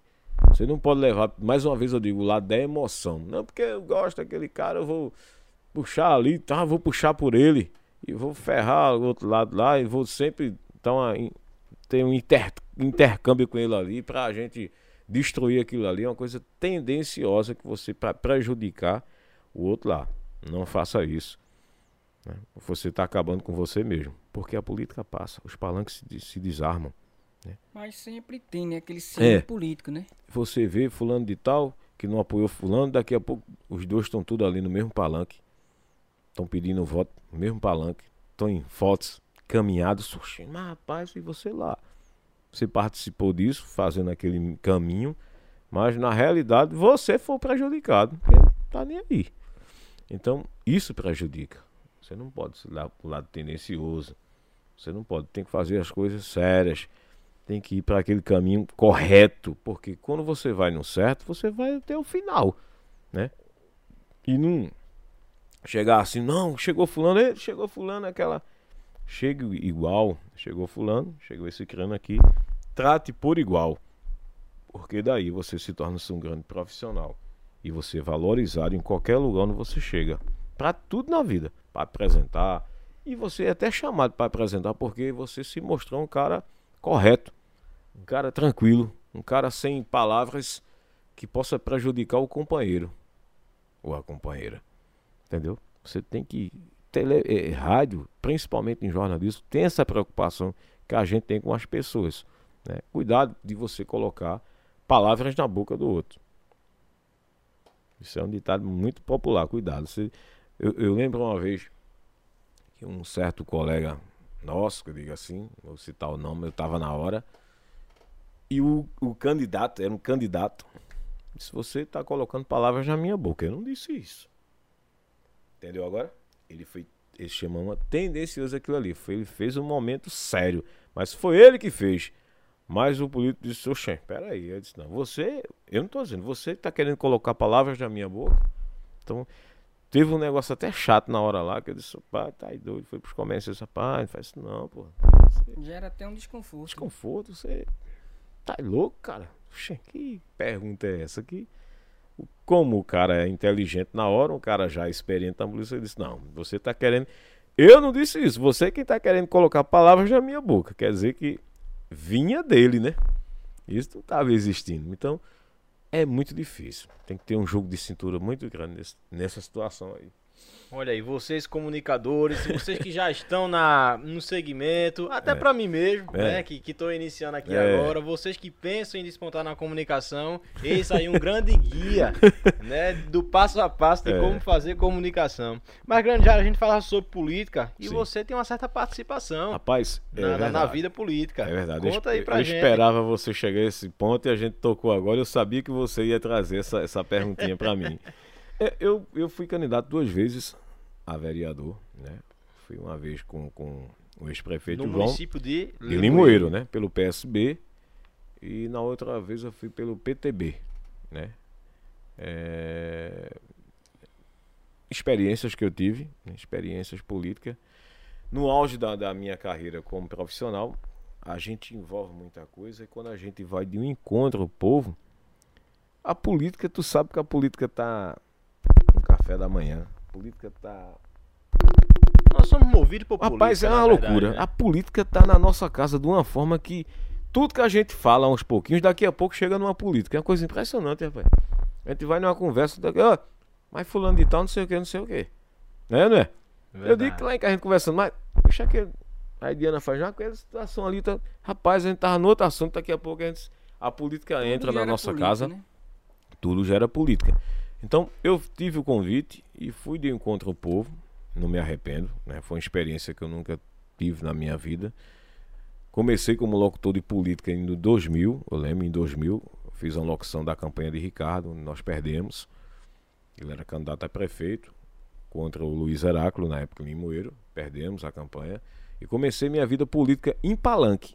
Do Palanque em si, eu fui chamado para ser não apresentador, para ser um palestrante, né? Que é o cara ser um, um, candidato a vereador e ser um palestrante ali, ser um candidato. Então foi uma experiência diferente, porque quando você tá chamando, vão chamar fulano de tal para falar, é uma coisa. É quando você é chamado para falar é outra coisa, né? Então fui, perdi as eleições, voltei em 2016 com, com o prefeito Iago na época, perdi também as eleições. Foi uma experiência grande, é um desgaste muito grande, tá? Para quem sabe que tá, muita gente sabe aí que tem possa ser que esteja algum vereador, algum político ouvindo, sabe que o desgaste é muito grande e as pessoas em si, uma campanha é um desgaste muito grande. Você imagina o que você acordar de seis da manhã, só dormir de uma da manhã. E não agrada Veja, todos, né? seis da manhã a uma da manhã do outro dia, né? Por exemplo, no outro dia, não é? Então você. E Quase que 24 horas. quase né? que 24 horas você deixa a família, você deixa as suas, suas coisas. Né? Pra... E outra coisa, às vezes você quer dar uma mudada realmente. Você tem um pensamento de querer mudar, de fazer as coisas acontecerem de uma forma, mas queira que não queira, existe uma barreira, existe uma, existe uma politicagem. Né? É uma política e politicagem que às vezes amarra você de uma forma que você não tem. Mesmo quando você ganha, você não tem uma saída de É chegar. você tem uma sistema, janela. né? O É, sistema. o sistema, né? A gente assistiu aquele filme Tropa de Elite, né? Quando você falou no sistema, que o Capitão Nascimento diz o sistema é diferente, o sistema, né? Ele falava no- narrando aquilo ali. Então, é o sistema, existe o sistema ainda que a gente vê aí, uma corrupção que a gente deparou uns anos atrás aí, uma loucura até hoje a gente vê gente aí, né? Infelizmente nessa situação. Mas sair, que eu digo assim, sair da política de uma forma para ser ficar na minha profissão como apresentador de, de, de, campanha política, não tem problema, mas candidato não sou não mais, tem mais interesse em entrar na não política. tenho interesse, não Mas tenho o que interesse. que te levou a entrar na política antes? Foi a, assim, foi não só foi a população, mas como uma curiosidade também minha, né? Uma vontade também, e feito disso a você, uns pensamentos novos, um cara novo, querer fazer isso, eu tinha uma vontade de fazer isso na comunidade, de fazer isso na cidade, dar uma modificada. A gente tinha esses pensamentos novos, né? A gente tinha querido dar uma mudança, porque a gente vê uma coisa tão antiga e nunca saía daquilo ali. Só o tempo. Ah, falar no palanque, eu vou fazer isso, vou fazer aquilo outro, mas na realidade não acontecia. Então a gente tinha esse propósito de fazer isso aí, mas a gente amadureceu, colocou o time na rua, né? Fizemos uma campanha tranquila. Você sabe que uma campanha o, o custo é alto, a gente não, não teve essas condições todas que eu digo assim, questão de custo, né? De você fazer uma campanha, não dizer uma campanha milionária, mas uma campanha que chegasse a um patamar como você sabe que existe por aí, entendeu? Mas é uma campanha tranquila, uma campanha que a gente fez com os votos foram dos amigos né, que apoiou, votos de pessoas que levantaram Voto sincero. né? sincero, levou a bandeira, levou a camisa, levou a palestra, levou, levou é, o pensamento de querer fazer tudo novo na minha pessoa, levar para a comunidade aquela mensagem onde a gente passava, uma mensagem positiva. Mas é aquele tipo da coisa, né? A gente tenta, tenta, tenta, mas eu não digo assim, infelizmente, mas acontece essas coisas que às vezes você não chega lá, você vai num patamar bem alto. No final, você, você tá lá em cima do topo, na escada lá. Você tá lá em cima da escada, tá? No finalzinho, você verifica lá, você começa a descer os degraus, né? Você nem imagina, poxa, eu tava lá e no finalzinho eu tô descendo os degraus, como é que é isso? Então, eu aprendi, né? Eu aprendi a política, a gente só sabe quando a gente tá dentro dela. Eu aprendi, mas não quero mais. E de onde é Entendeu? que vem, Jairo, é- essa... Porque assim, você conta que o que motivou é justamente fazer pelo povo, essa vontade de inovar, mostrar suas pautas políticas, tua ideologia de mudança. E o que te motiva hoje a dizer não à participação política de maneira ativa? Rapaz, no que, o que me diz hoje não é porque às vezes, é, é, é, Arlindo, você, é como eu te falei, você vai muito pelo lado da emoção. Um lado em querer. E dizer assim, ô Jair, vai, vai lá, cara. Vai lá, vai lá, vai dar certo, bicho. E às vezes é, você escuta muito, escuta muito e às vezes não escuta você mesmo. É diferente, né? Vocês assim, eu quero pegar esse papel aqui, eu quero pegar o papel. Mas eu, Jair, pega esse papel aí, pega esse papel, pá, e às eu não quero, e pá, eu peguei o papel. Você tá entendendo? É as pessoas dizem, vai, pai, vamos, vai dar certo, aquela furia. Mas e, e você vai naquele. Mas você, às vezes você não está escutando você mesmo. Será que é aquilo que você quer? Né? Agora nós tínhamos um propósito, nós tínhamos uma, uma, uma- um momento que a gente ia fazer diferente, a gente tinha uma, uma avaliação enorme, a gente tinha projetos enormes que a gente ia botar em prática. Mas como você fez a pergunta aí, eu não quero, não quero me envolver como candidato a nada, mas eu não saí da política. Eu não saí. Pode ver que a gente está tendo diversas cidades. Feira Nova, pronto, Feira Nova eu sou locutor de palco lá. Locutor oficial da prefeitura. Estou um bom tempo lá com o Danilson, quero agradecer bastante, nosso prefeito Danilson lá de Feira Nova. A gente dá assistência a João Alfredo também, o prefeito Zé Martins. Né? A gente fica feliz em ter esse momento diferenciado, né? que as pessoas também absorvem de uma forma diferente. Ó, tu vem para cá, tu vai fazer matéria, vai fazer locução. Ele não chama, tu vem para cá, tu vai filiar no partido e tu vai ser um candidato. Não chama assim.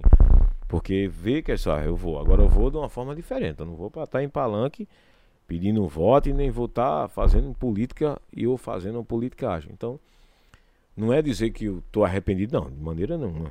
Eu não me arrependo, nada que eu faço, não. Eu fiz também pela minha própria vontade também de querer também ser um, um vereador, querer ser uma pessoa que buscasse alternativas para a melhoria de uma cidade, de uma comunidade, que fosse a voz da comunidade, fosse a voz da cidade, como colegas meus existe aí como vereador, é, mas o projeto que foi, não deu certo, isso é natural da vida. O nosso projeto que nós começamos em 94 tá, deu certo até hoje, né? Então, Ô, o que Deus escolheu para mim, aí eu tô mantendo até hoje. Né? Isso aí, ele, agora é que tá mantendo forte mesmo. Entendeu? Agora é que ele segurou na minha mão mesmo. Então, isso é importante. Às vezes, você vai por aquele caminho ali e lá na frente, lá na frente você diz, rapaz, poxa, eu me perdi. Vou ter que voltar, velho. Mas o caminho não era esse não. Vou ter que voltar. E o cara volta. O cara volta, volta, volta. Achei meu caminho, rapaz. É esse aqui. Então, existe esse lado da coisa. É você ir, tá, tá, tá. Existe também as pessoas querem também que você ganhe, querem que você entre para ganhar. Tem pessoas, tem aquelas pessoas que entram só para agitação, né? Para ver onde você vai, para ver o, o, que é que você pode fazer, ou dizer assim. Existe aquelas pessoas também que é interessante, interessante a política. Você tocou no assunto interessante. Rapaz, vai lá, vai lá, vai lá. Mas ele está dizendo aqui só pela agitação. A influência, né? Porque vê o. Entendeu agora? Ele não está dizendo aqui, aquilo de um pensamento positivo para você. Por trás, ele faz a covardia com você. Entendeu? Por trás, ele faz as coisas que ele queria fazer, agora só não tinha coragem na nossa frente. Porque ele se preservava como se fosse uma das lideranças maiores que estava do meu lado ou do lado de outros, outros candidatos. Mas por trás existe a traição. Por trás existe as pessoas que só tá só ali, mas na hora certa, na hora certa ele faz tudo para você não chegar. Coisa impressionante, né? tá dizendo isso aqui. Trocando em miúdos é, é como se lascar, se não? o ambiente político fosse um ambiente hostil, né? Um campo minado. Entendeu? Campo minado. Tá, vai lá, rapaz, vai dar certo, vai lá, Márcio Souza. Estamos juntos, rapaz. Estamos juntos. Pensa na palavrinha, rapaz. Na, Tamo junto, tamo junto, tamo junto. Na sua campanha a gente teve, foi visitar uma família, não sei se você recorda. E fez aquele away que ia votar tal. É. Lembra? E de repente teve aquela ausência, porque um outro candidato é. chegou. É, é nesse sentido, é que as pessoas absorvem assim.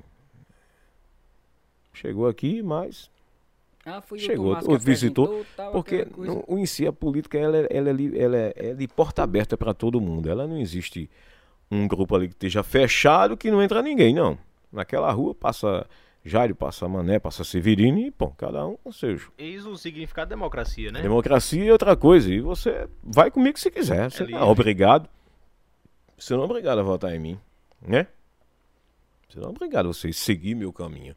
Então, aconteceu em vários cantos, aconteceu também, mas isso é coisas passadas que a gente ergueu a cabeça, seguimos em frente e nós parabenizamos também a Câmara de Vereadores lá do Limoeiro. Tem um colega meu que é músicos também, Jaciel, sanfoneiro. Ah, Jaciel, você conhece? Ronaldo, Ronaldo, cantor. também da claro. música. Pessoas que Ronaldo, por sinal, a segunda vitória dele foi essa. A Jaciel foi a primeira. E são pessoas também que estão lá, batalhando, lutando, né? E que é, existe aquela questão da sorte também, tem aquela sorte tal de chegar lá e ter a sorte da política, de às vezes você também respira só a política, né? às vezes você sai de casa só respirando a política. Existe esse lado da coisa aí. É um jogo de cintura muito grande, é muito delicado. Mas a gente louva os meninos, parabeniza, a gente acompanha o trabalho dele por sinal da rádio. São as pessoas muito sérias, muito assim, que gosta de fazer, gosta que aconteça essas coisas e a gente parabeniza. E o que é bom para a cidade, eu fico feliz. Seja A, seja B, eu fico feliz. Tá chegando ponte nova aí, o Orlando tá fazendo a ponte nova lá, que fica ali na rua Santa Cruz, que dá em direção à Avenida Capibari. Tem um projeto do Cristo lá, que belíssimo. Eu já vi o projeto, ele me mostrou. E eu parabenizo ele, né? De querer, querer fazer, de querer lutar. Então, pessoas que, que querem o bem da população, né? Querem o bem da cidade, querem o bem do progresso, do desenvolvimento. Isso é importante também. Agora, tem muitos também que às vezes entram na política só para entrar e quer destruir tudo, às vezes, né? Sai acabando com tudo. Então, eu acho que essas pessoas não voltam mais. No tempo que está hoje, o povo, só porque o povo também acordou, acordou pra caramba, né? No tempo que está hoje, essas pessoas não voltam mais, eu acho, do meu ponto de vista, né? Tudo pode acontecer, mas eu acho que se você for um bom gestor, bom gestor, se você vai ali, embora que você perdeu, porque às vezes existe uma questão de eu não posso ser mais candidato, mas eu vou te colocar, tá? Mas será que aqueles meus votos eu vou repassar para ti? Às vezes não acontece, né? Você votou em mim, mas não vou querer não. Mas você fez uma boa gestão. Na próxima, se você voltar, não digo certeza, mas isso é a questão a tendência. dos articuladores, as pessoas que, que os marqueteiros políticos. A tendência é você ganhar novamente. Então, você deixou um legado, você deixou uma cidade pronta, você deixou uma cidade limpa, bonita, né? Você ficou legal ali, pô. Você ficou legal na fita, como diz, né? Você pode voltar a qualquer momento que o Pô do seu pai foi bacana aquele cara ali. Aquele cara ali foi legal. É muito ruim você chegar, puxa, Ave Maria, não, né? Deixa aquele cara pra lá, rapaz, pelo amor, deixa aquela a mulher pra lá, deixa aquele. É, horrível, é horrível isso. Ouvir isso das pessoas que acreditou num projeto e você realmente não fez nada. E tem vários exemplos aí, né? É, tem vários, vários, vários no Brasil todo, né? É. No Brasil todo. Mas é isso, é a coleção de momentos é, da vida, rapaz, né? Vale as vida, experiências. As experiências. E por é. falar em experiências, eu quero que tu comenta aqui com a gente hum. um, coisas que te marcaram ao longo da vida de jornalista, de radialista, de produtor de eventos, que você é quase que é um case de marketing, né? É. Rapaz, o que me marcou na minha vida, teve uma, uma questão que me marcou, uma, uma, que eu fiz uma cobertura da enchente, do enchente que teve aqui há anos atrás aí não sei se foi 2000, 2011, 2012. Foi por esses anos aí. Foi por aí. Nesse, nesse período aí que a gente fez uma cobertura, cobertura na rádio, jornalisticamente, que até hoje marcou da minha vida. Eu mandei minha família sair de sair de Ribeiro do Mel, lembro até hoje. Alguém estiver ouvindo, ela sabe disso. Que eu estava na rádio e chegava Ricardo, era prefeito, o secretário de, de que era secretário de trânsito que ele era também da. da fazia parte da questão de, de, de aquele pessoal do, do, do, bombeiro, aquele pessoal que. É, do, do Dinox lá também, que faziam parte daquele momento ali. Então eles vieram com essa situação de Recife, numa reunião que teve lá com o governador na época, e disseram, ó, a situação tá difícil, possa ser que Jucazinho aí, que é uma barragem próxima aqui a Passira, é aqui em Cumaru e e Surubim, né? São a divisa dela aí. Que ela pode se romper e tal e vai acabar com tudo aqui. Foi aquela, aquele, aquele pavor todo na cidade e a gente teve que fazer aquela cobertura. Aí do dia assim, por que marcou? Porque eu estava fazendo uma cobertura e pensando na minha família. Veja que momento difícil eu estava. Eu vinha para casa, não consegui passar em Ribeiro do Mel, não consegui passar em Duas Pedras porque as águas entendeu? Dos riachos e o rio, ela estava começando, estava um volume muito alto e estava inundando tudo. Então, aí eu fiquei apavorado, né? Voltei para casa e a minha família teve que sair da minha residência aqui em Ribeiro do Mel e dormir pela emissora. E quem ia dormir? A palavra dormir. Quem iria dormir? Porque a gente ficou acompanhando a questão da barriguda, os pessoal tirando os móveis, caminhões chegando, o pessoal desesperado, a ponte já quase sendo coberta pelas águas. Então foi um momento de terror, onde você participa, sendo frio automaticamente para levar para quem está fora em outras cidades, que não estava acontecendo isso lá, mas a rádio estava levando informação. Isso marcou na minha vida. E outra também foi enchente que aconteceu que eu estava fazendo a cobertura, num, é, o secretário era, Elias Vieira na gestão de Luiz Raimundo. E Elias Vieira é secretário hoje em Limoeiro. E ele sabe dessa história. Onde eu entrava ao vivo com ele ali de Ribeiro do Mel, por ali naquele setor, onde tinha inundado tudo. Ele disse, a gente vai buscar um barco lá em ali em Feira Nova, na ponte do Cumba ali, então os pescadores liberaram um barco. Aquela ponte foi coberta, né? Foi coberta. Liberaram um barco para quem passar. Eu e minha família e os outros também, vê? Aí eu passei de barco. Arriscando, porque é uma correnteza muito forte. Isso marcou também. Meu, era eu, Diana e meu menino, era pequeno. Fiquei temeroso naquela hora, porque algum deslize ali ia morrer todo mundo. Marcou também. Marcou tanto que começaram a ligar a Rádio Clube, Diário de Pernambuco, em casa o pessoal ligando, porque um radialista teve que passar num barco lá no local lá. Isso deu uma polêmica em si de, de, de, de matéria nacionalmente. Então, são coisas que marcam a gente também nessa, nessa trajetória da gente querer informar, mas a gente se preocupa que a gente tem família, pô. A gente tem mãe, tem esposa. Tem, tem, tem você mesmo, tem você, você tem que informar. Você quer, quer fazer informação que tá pegando um fogo um carro aqui, mas não chega perto muito dele, não. Né? Porque você tá ali, você pode se queimar também. Então, então, isso você tem que ter aquela preocupação. Me marcou muito. Deixou a gente um pouco apavorado e deixou a gente aflito, né? Porque estava acontecendo aquele momento, aquela coisa toda, a cidade toda querendo saber as informações. E são coisas que marcam a, a vida da gente, até hoje fica na mente. Caramba, como foi que eu fiz aquilo ali? Como eu registrei aquilo ali? Como eu passei aquela informação? Então, e, e na questão de eventos, como você ressaltou, produtor de eventos, o que me marcou foi o show que aconteceu. Que eu vi, caramba, como é que eu vou fazer essa cobertura? Como é que eu vou. Até eu sair daqui, como é que eu vou sair? Foi o que aconteceu de Marília Mendonça e Wesley Safadão. Me marcou aquilo ali porque eu, eu cheguei na rádio a pé. Tá? Borges, tava eu e Borges. Borges pegou um, um, gol que ele tinha lá, sempre onde danado ele foi, que Acho que até hoje ele procura aquele gol dele. Não sei como ele saiu, mas eu não consegui. Consegui sair a pé. Tá? E ali fechou tudo. Então, eu nunca tinha visto uma coisa daquela. Na, na, me deparei com aquilo. E pra levar, até para levar informação era difícil. Porque você ficava tão preocupado porque tudo estava acontecendo. Caiu o muro, caiu não sei o que. Um tiro ali. Foi uma coisa que eu acho que. Eu não sei como foi aquilo ali como você traz duas pessoas daquela ao mesmo tempo, não sei se foi a questão de datas, que é difícil você botar duas pessoas na época que estavam o auge dos, desse, dessa dupla aí, pô. Mendonça e o Wesley Safadão. Capaz, ele, ele veio de Feira Nova numa moto, né? O trânsito tava parado aqui, aquele posto lá, posto de Feira Nova. Cerca de que uns 8 quilômetros, né? É, por aí, para chegar ali no parque de exposição. É. Então, foi uma coisa que até marcou ele também. Ele chegou lá um, um, um, na, guarda lembro, na guarda municipal. Então marcou Tem isso também. Né?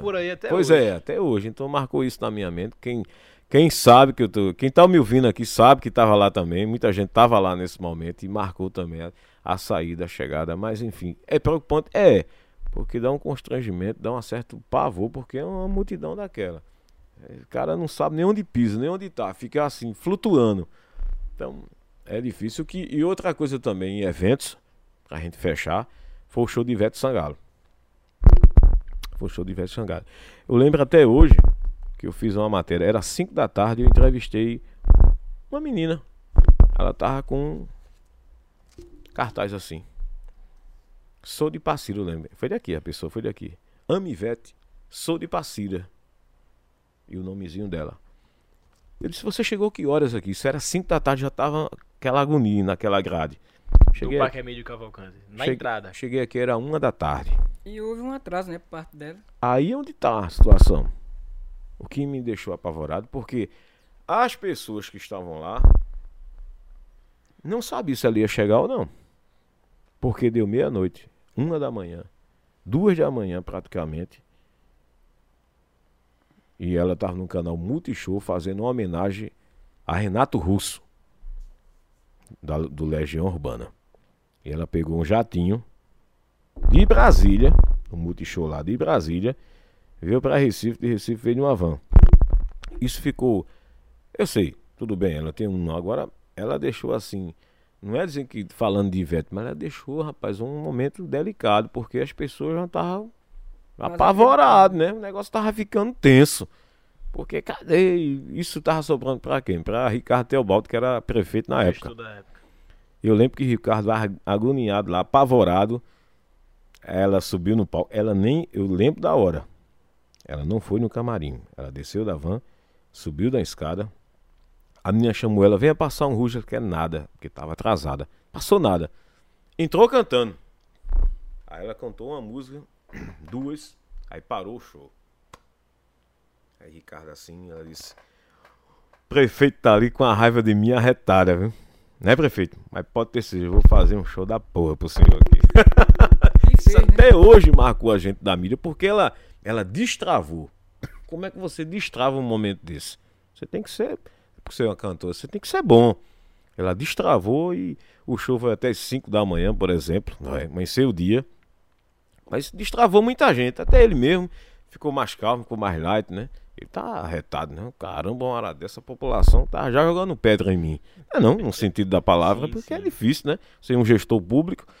E ela destravou aquilo ali. Foi um momento que marcou também na cidade de Limoeiro nas nossas carreiras de eventos cobrindo aí na região. Olha aí, relatos da vida de é. jornalista, Faz radialista. Tempo isso aí, E então? Faz muito tempo. A memória tá boa. Tá boa, rapaz. Tá, tô velho, mas a memória tá boa ainda. Aí, colecionando grandes histórias, grande Jairo Vasconcelos, amigo das longas dadas. Quem tá vendo aí em casa tá parecendo que a gente tá se conhecendo agora, Rapaz, mas. isso é antigo demais, né? Tempo. Principalmente o paizão aí, que é, é, das antigas. Eu tô chegando nas amizades agora há pouco, né? Pra uhum. gente tá, tá me puxando para as amizades dele, de verdade, verdadeiras. Uhum.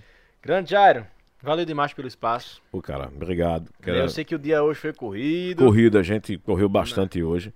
É, amanhã tem outra, outros momentos que a gente vai participar em visitar cidades buscar matérias para as pessoas ficarem informadas que a vida de repórter, a vida de jornalista não é fácil. Não é fácil para você que está em casa ligar o rádio, ouvir de meio dia. O que vai se passar, o que está acontecendo, é bacana. Agora você tem Já que. Pega pronto, né? Mas Agora pega trás... pronto, mas o que tem por trás ali, fazendo as coisas acontecerem, não é fácil. Né? Não é fácil. A gente sabe, às vezes a gente deixa até a família dizendo, rapaz, tu vai pra onde aí, rapaz, fazer matéria, descansa um pouco. Mas minha filha, é o que eu amo, é o que eu gosto, eu sei fazer né? Você é professora, você está lá ensinando. Eu sei fazer jornalismo, rádio há mais de 25 anos. Então, aprendi a fazer sem entrar, sem sair, sem entrevistar, sem a pergunta certa, sem o meu, meu lugar. E sou um cara simples, humilde, tranquilo na minha vida, aberto a cada... a cada momento para aprender mais, né? Não sou melhor, eu faço a diferença. Não sou melhor. Agora eu faço uma diferença né? em apresentações, em horários. Eu crio, eu gosto de criar, eu não gosto de permanecer a mesma coisa. Que você permanecer, você fica um pouco assim. Poxa, fiquei, o cara ficou acomodado ali, naquilo ali. Gosto de criar, sempre mudar algumas coisinhas. Isso aí é como se fosse um feijão. Você vai cozinhar um feijão, tá lá cozinhando o feijão. Caramba, bota um pouquinho lá de, de um, um, salzinho, tira um pouco aquele sal, bota mais um tempero coentro, né? Dá uma, dá uma mexida lá naquela panela porque o feijão vai ficando gostoso, né? Mas você tá o tempo todinho com aquele água e feijão, água e feijão, rapaz, vou comer não. Então você tem que cativar, você tem que prender o ouvinte de uma forma tranquila, de uma forma boa, responsável, responsável né? Atender a todos, né? A questão de, de rico, é, pobre, que eu digo assim da palavra, a questão de pobre, não gosto nem de falar em pobre, pessoas da classe alta, classe média, sabia atender as pessoas. Não porque fulano. Eita, chegou fulano, né? Pronto, chegou. Ah, tem tudo. Não.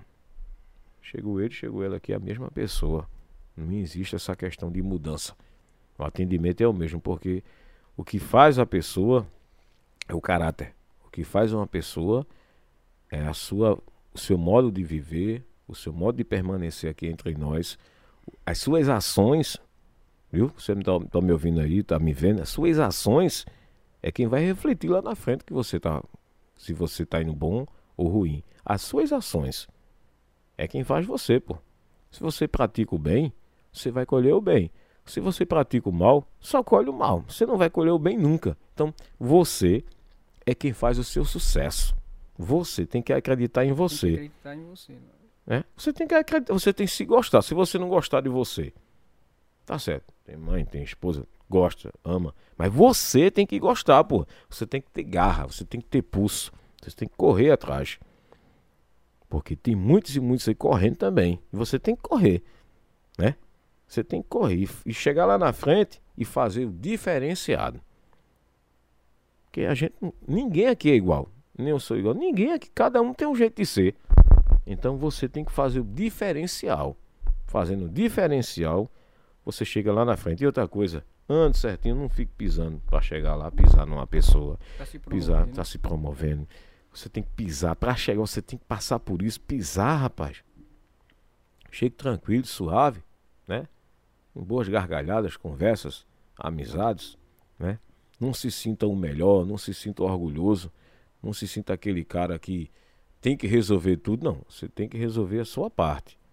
Né? Agora, a pior mal que existe no ser humano, para a gente fechar, fechar aqui esse horário aqui, que o Tengo Lengue é pipoca, é estourado na região, e está sendo, graças a Deus, porque está com, com pessoas feitas vocês, né? Pessoas sinceras, honestas, que trazem a notícia traz, leva, traz levando para as pessoas o que está acontecendo por trás assim de um, de um, apresentador, de um cantor. E você sabe que isso, isso um, um, horário desse é um horário tranquilo, né? um horário aberto. Você sabe que é isso aqui é tudo aberto.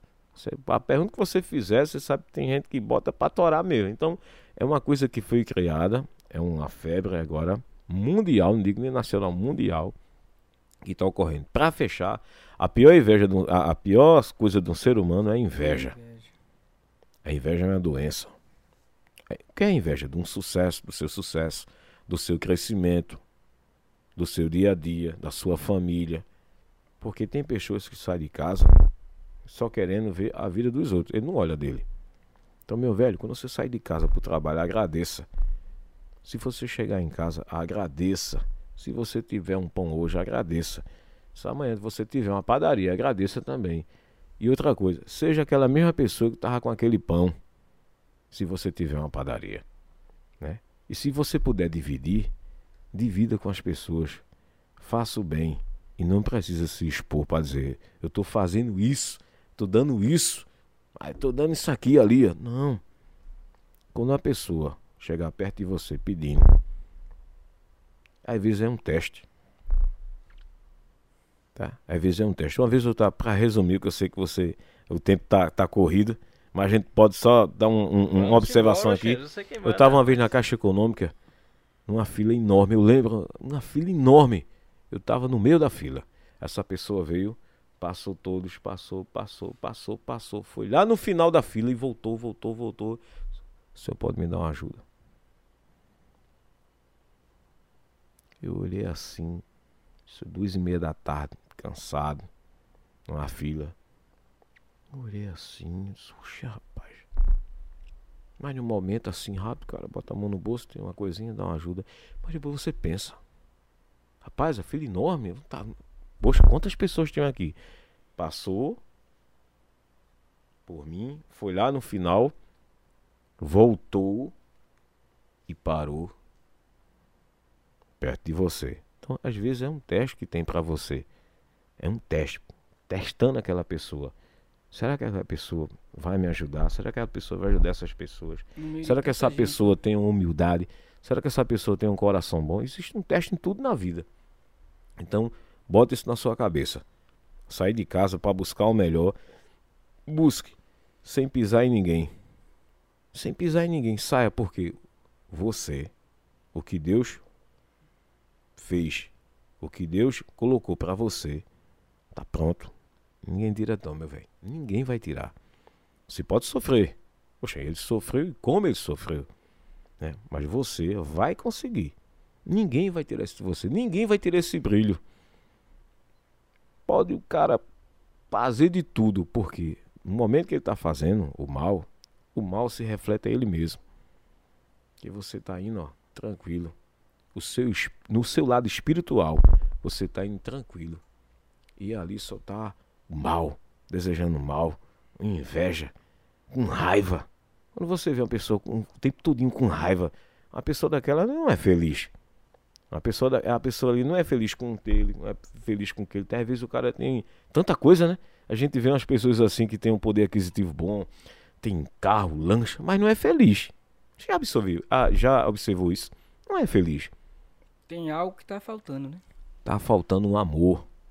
Tá faltando Deus. Coisas que o dinheiro não compra, né, Jair? Coisas que o dinheiro não compra. É a felicidade. Seja feliz com o que você tem, cara. Seja feliz com o que você está fazendo ali. Não é porque Márcio comprou uma Land Rover, pô, tem que comprar. Não. Se ele comprou, fique feliz. Porque aquilo ali, você está alimentando você com uma felicidade enorme aquilo ali. Sabe que esse mal não está em você. Parabeniza o cara, rapaz. Porque isso ele conseguiu com esforço. Isso ele conseguiu com o trabalho dele. Deus abençoou. Seja feliz também com as pessoas que não conseguem as coisas. Um dia, ou não, você vai estar ali ou vai conseguir ou consegue mais, mais coisas ainda, né? Consegue mais. Só você amanhecer o dia, abrir os olhos e ver essa natureza tão linda, respirar, poder ir trabalhar, poder andar. Tanta gente não consegue fazer isso. E mas a gente nem agradece a Deus, né? E muitos nem agradecem. Né? Então só você ter isso aí, ele conceder isso a você, meu amigo, você já é um cara vitorioso. Você tem uma saúde, você tem um trabalho, você tem uma disposição, você tem uma mente para pensar. Você. Isso levanta você em qualquer obstáculo da sua vida. Lembra-se disso. Você que está em casa, lembra-se disso. Nada, nada na sua vida é impossível. Só depende você ter fé, acreditar. Acreditar, porque a minha luta foi grande, a minha história, a minha história é muito grande para chegar onde eu cheguei tá? Eu acreditei, eu busquei, entendeu? Sofri, a gente sofre. Qualquer lugar a gente sofre. Mas lá na frente tem uma felicidade, lá na frente tem a sua vitória. E a sua vitória, quando é conquistada com seu suor, com seu suor, não montando em costas ou pegando carona em carro de ninguém. É melhor você ir a pé e ter a vitória do que você pegar uma carona e se você é aquela carona, lá na frente não tem nada para você, você ficar só ali. Mas a sua vitória, quando você consegue, consiga com amor. Você que quer entrar em rádio hoje, você que está agora estudando, você que está querendo entrar em algum veículo de comunicação, velho, vá em frente. Não é fácil. Tudo na vida não é fácil, principalmente comunicação. Mas se Deus abençoa, você vai em frente, vá buscar, corra, que lá na frente você vai ter um objetivo tudo vai dar certo na sua vida. Depende primeiramente dele, Deus, depende das suas ações, dos seus atos aqui na terra. Valeu, obrigado, viu? Valeu Olha, mesmo, grande, gente. Grande Obrigado. motivacional. Obrigado. Experiência de vida. Obrigado, obrigado Tem mesmo. propriedade por falar, né? É, Toda, obrigado. toda essa história aí na, na nossa região. Quero agradecer o convite mesmo de vocês. Ô, rapaz, né? a gente é quem agradece a sua disponibilidade tá vindo aqui. A gente, Jairo, vai dar, vai, rapaz. Tô dando a minha Foi, palavra, eu vou, vou bater aí. Vou chegar lá. Poxa, Demorei um pouquinho, mas a gente chegou. Nada, né? mas chegou É. e o povo tá aí É. nos acompanhando. Hoje, um episódio especial lá daqui do Painho. Do grande bioquímico, também. né? Márcio Souza. É, então o episódio foi E esse. parabenizar vocês aí, que, que estudo belíssimo, né? Que, que coisa a gente não esperava assim. É que vocês tinham essa grande criatividade, que vocês tinham essa mente tão sábia em levar esse momento tão importante. Já passou tanta gente por aqui já, como a gente já acompanhou, né? E vai passar muito mais. É uma coisa que chegou em Passira, é uma coisa que, que vai, cada dia, vai se tornando um hábito. Me parece que é todas as quartas E sextas. se- sextas-feiras. Isso. Então, povo parcirense, povo da região, tá ligado que todas as quartas e sextas-feiras vai acontecer esse momento especial. Parabéns por essa inici- iniciativa. Não é fácil que você está fazendo, certo? Não é fácil, porque tudo isso aqui é um custo, tudo isso aqui gera né, um custo alto, que eu sei que isso é feio em estúdio de rádio, pô. Não é, não é diferente. É um estúdio de rádio. Tudo aqui de top, tudo aqui com a qualidade que você está em casa agora nos ouvindo. Então, parabéns vocês dois aí. Pai, filho e pai, quando entra assim, quando esses, essas duas pessoas se unem, porque o amor quando se une, principalmente no lado pai e filho, é difícil dar errado, porque vocês entraram num acordo e evidentemente Deus está abençoando cada um de vocês. É, e a gente não tem nessa desigualdade. Por ser é, pai. Por ser pai, Eu estou aprendendo com ele, está é. aprendendo comigo. É. E assim, Jário, eu quero agradecer de coração e dizer que você continue sendo essa pessoa que você é, maravilhosa. E com essa audiência na Rádio Cultural, sempre aumentando. Ok. Muito obrigado, Márcio, pelas suas palavras. Sanfoneiro Arlindo. É, Arlindo Souza, né? grande Valeu, sanfoneiro. Grande um abraço, meu querido. Conte sempre comigo na hora que precisar, na cultural, fora da rádio. Independente disso, nós somos amigos há um bom tempo, eu e a sua família. E a gente te deseja muita sorte. Que precisar do amigo, estamos aqui ao seu lado. Uh, rapaz, okay? eu agradeço mais a disponibilidade. E a você. Sabe o quanto gás que a gente recebe. uh, rapaz, coisa boa. E a você, obrigado, né, por estar tá ouvindo, né, a gente, essas histórias todas aí que estão em casa aí. A gente fica feliz com isso. Muito obrigado, os internautas aí, que está ainda conectado aí no link, é importantíssimo aí. A gente saber, né? O que aconteceu, o que está acontecendo, como foi, como surgiu. Isso é tão importante. Tanta gente que queria é, às vezes nem me conhecia, muita está conhecendo agora porque rede social a gente apresenta muito, mas muita gente não conhecia a versão do Jairo do velho, então é, são coisas que a gente muda o personagem, né? É um Jairo, uma voz, o velho, aquela coisa toda. Existe aquela mudança, então isso aí Deus nos concede fazer e com diferencial e com muito amor e carinho pela nossa profissão. Valeu. Muito Obrigado. bem, beleza. Esse foi o nosso 12 episódio, dando continuidade aí à Casa das Dezenas do Tengo Lencast. Valeu demais. Grande Cícero. Tem não pra ele? Vamos embora. Valeu, grande Jairo. Cadê Cícero? Amigos.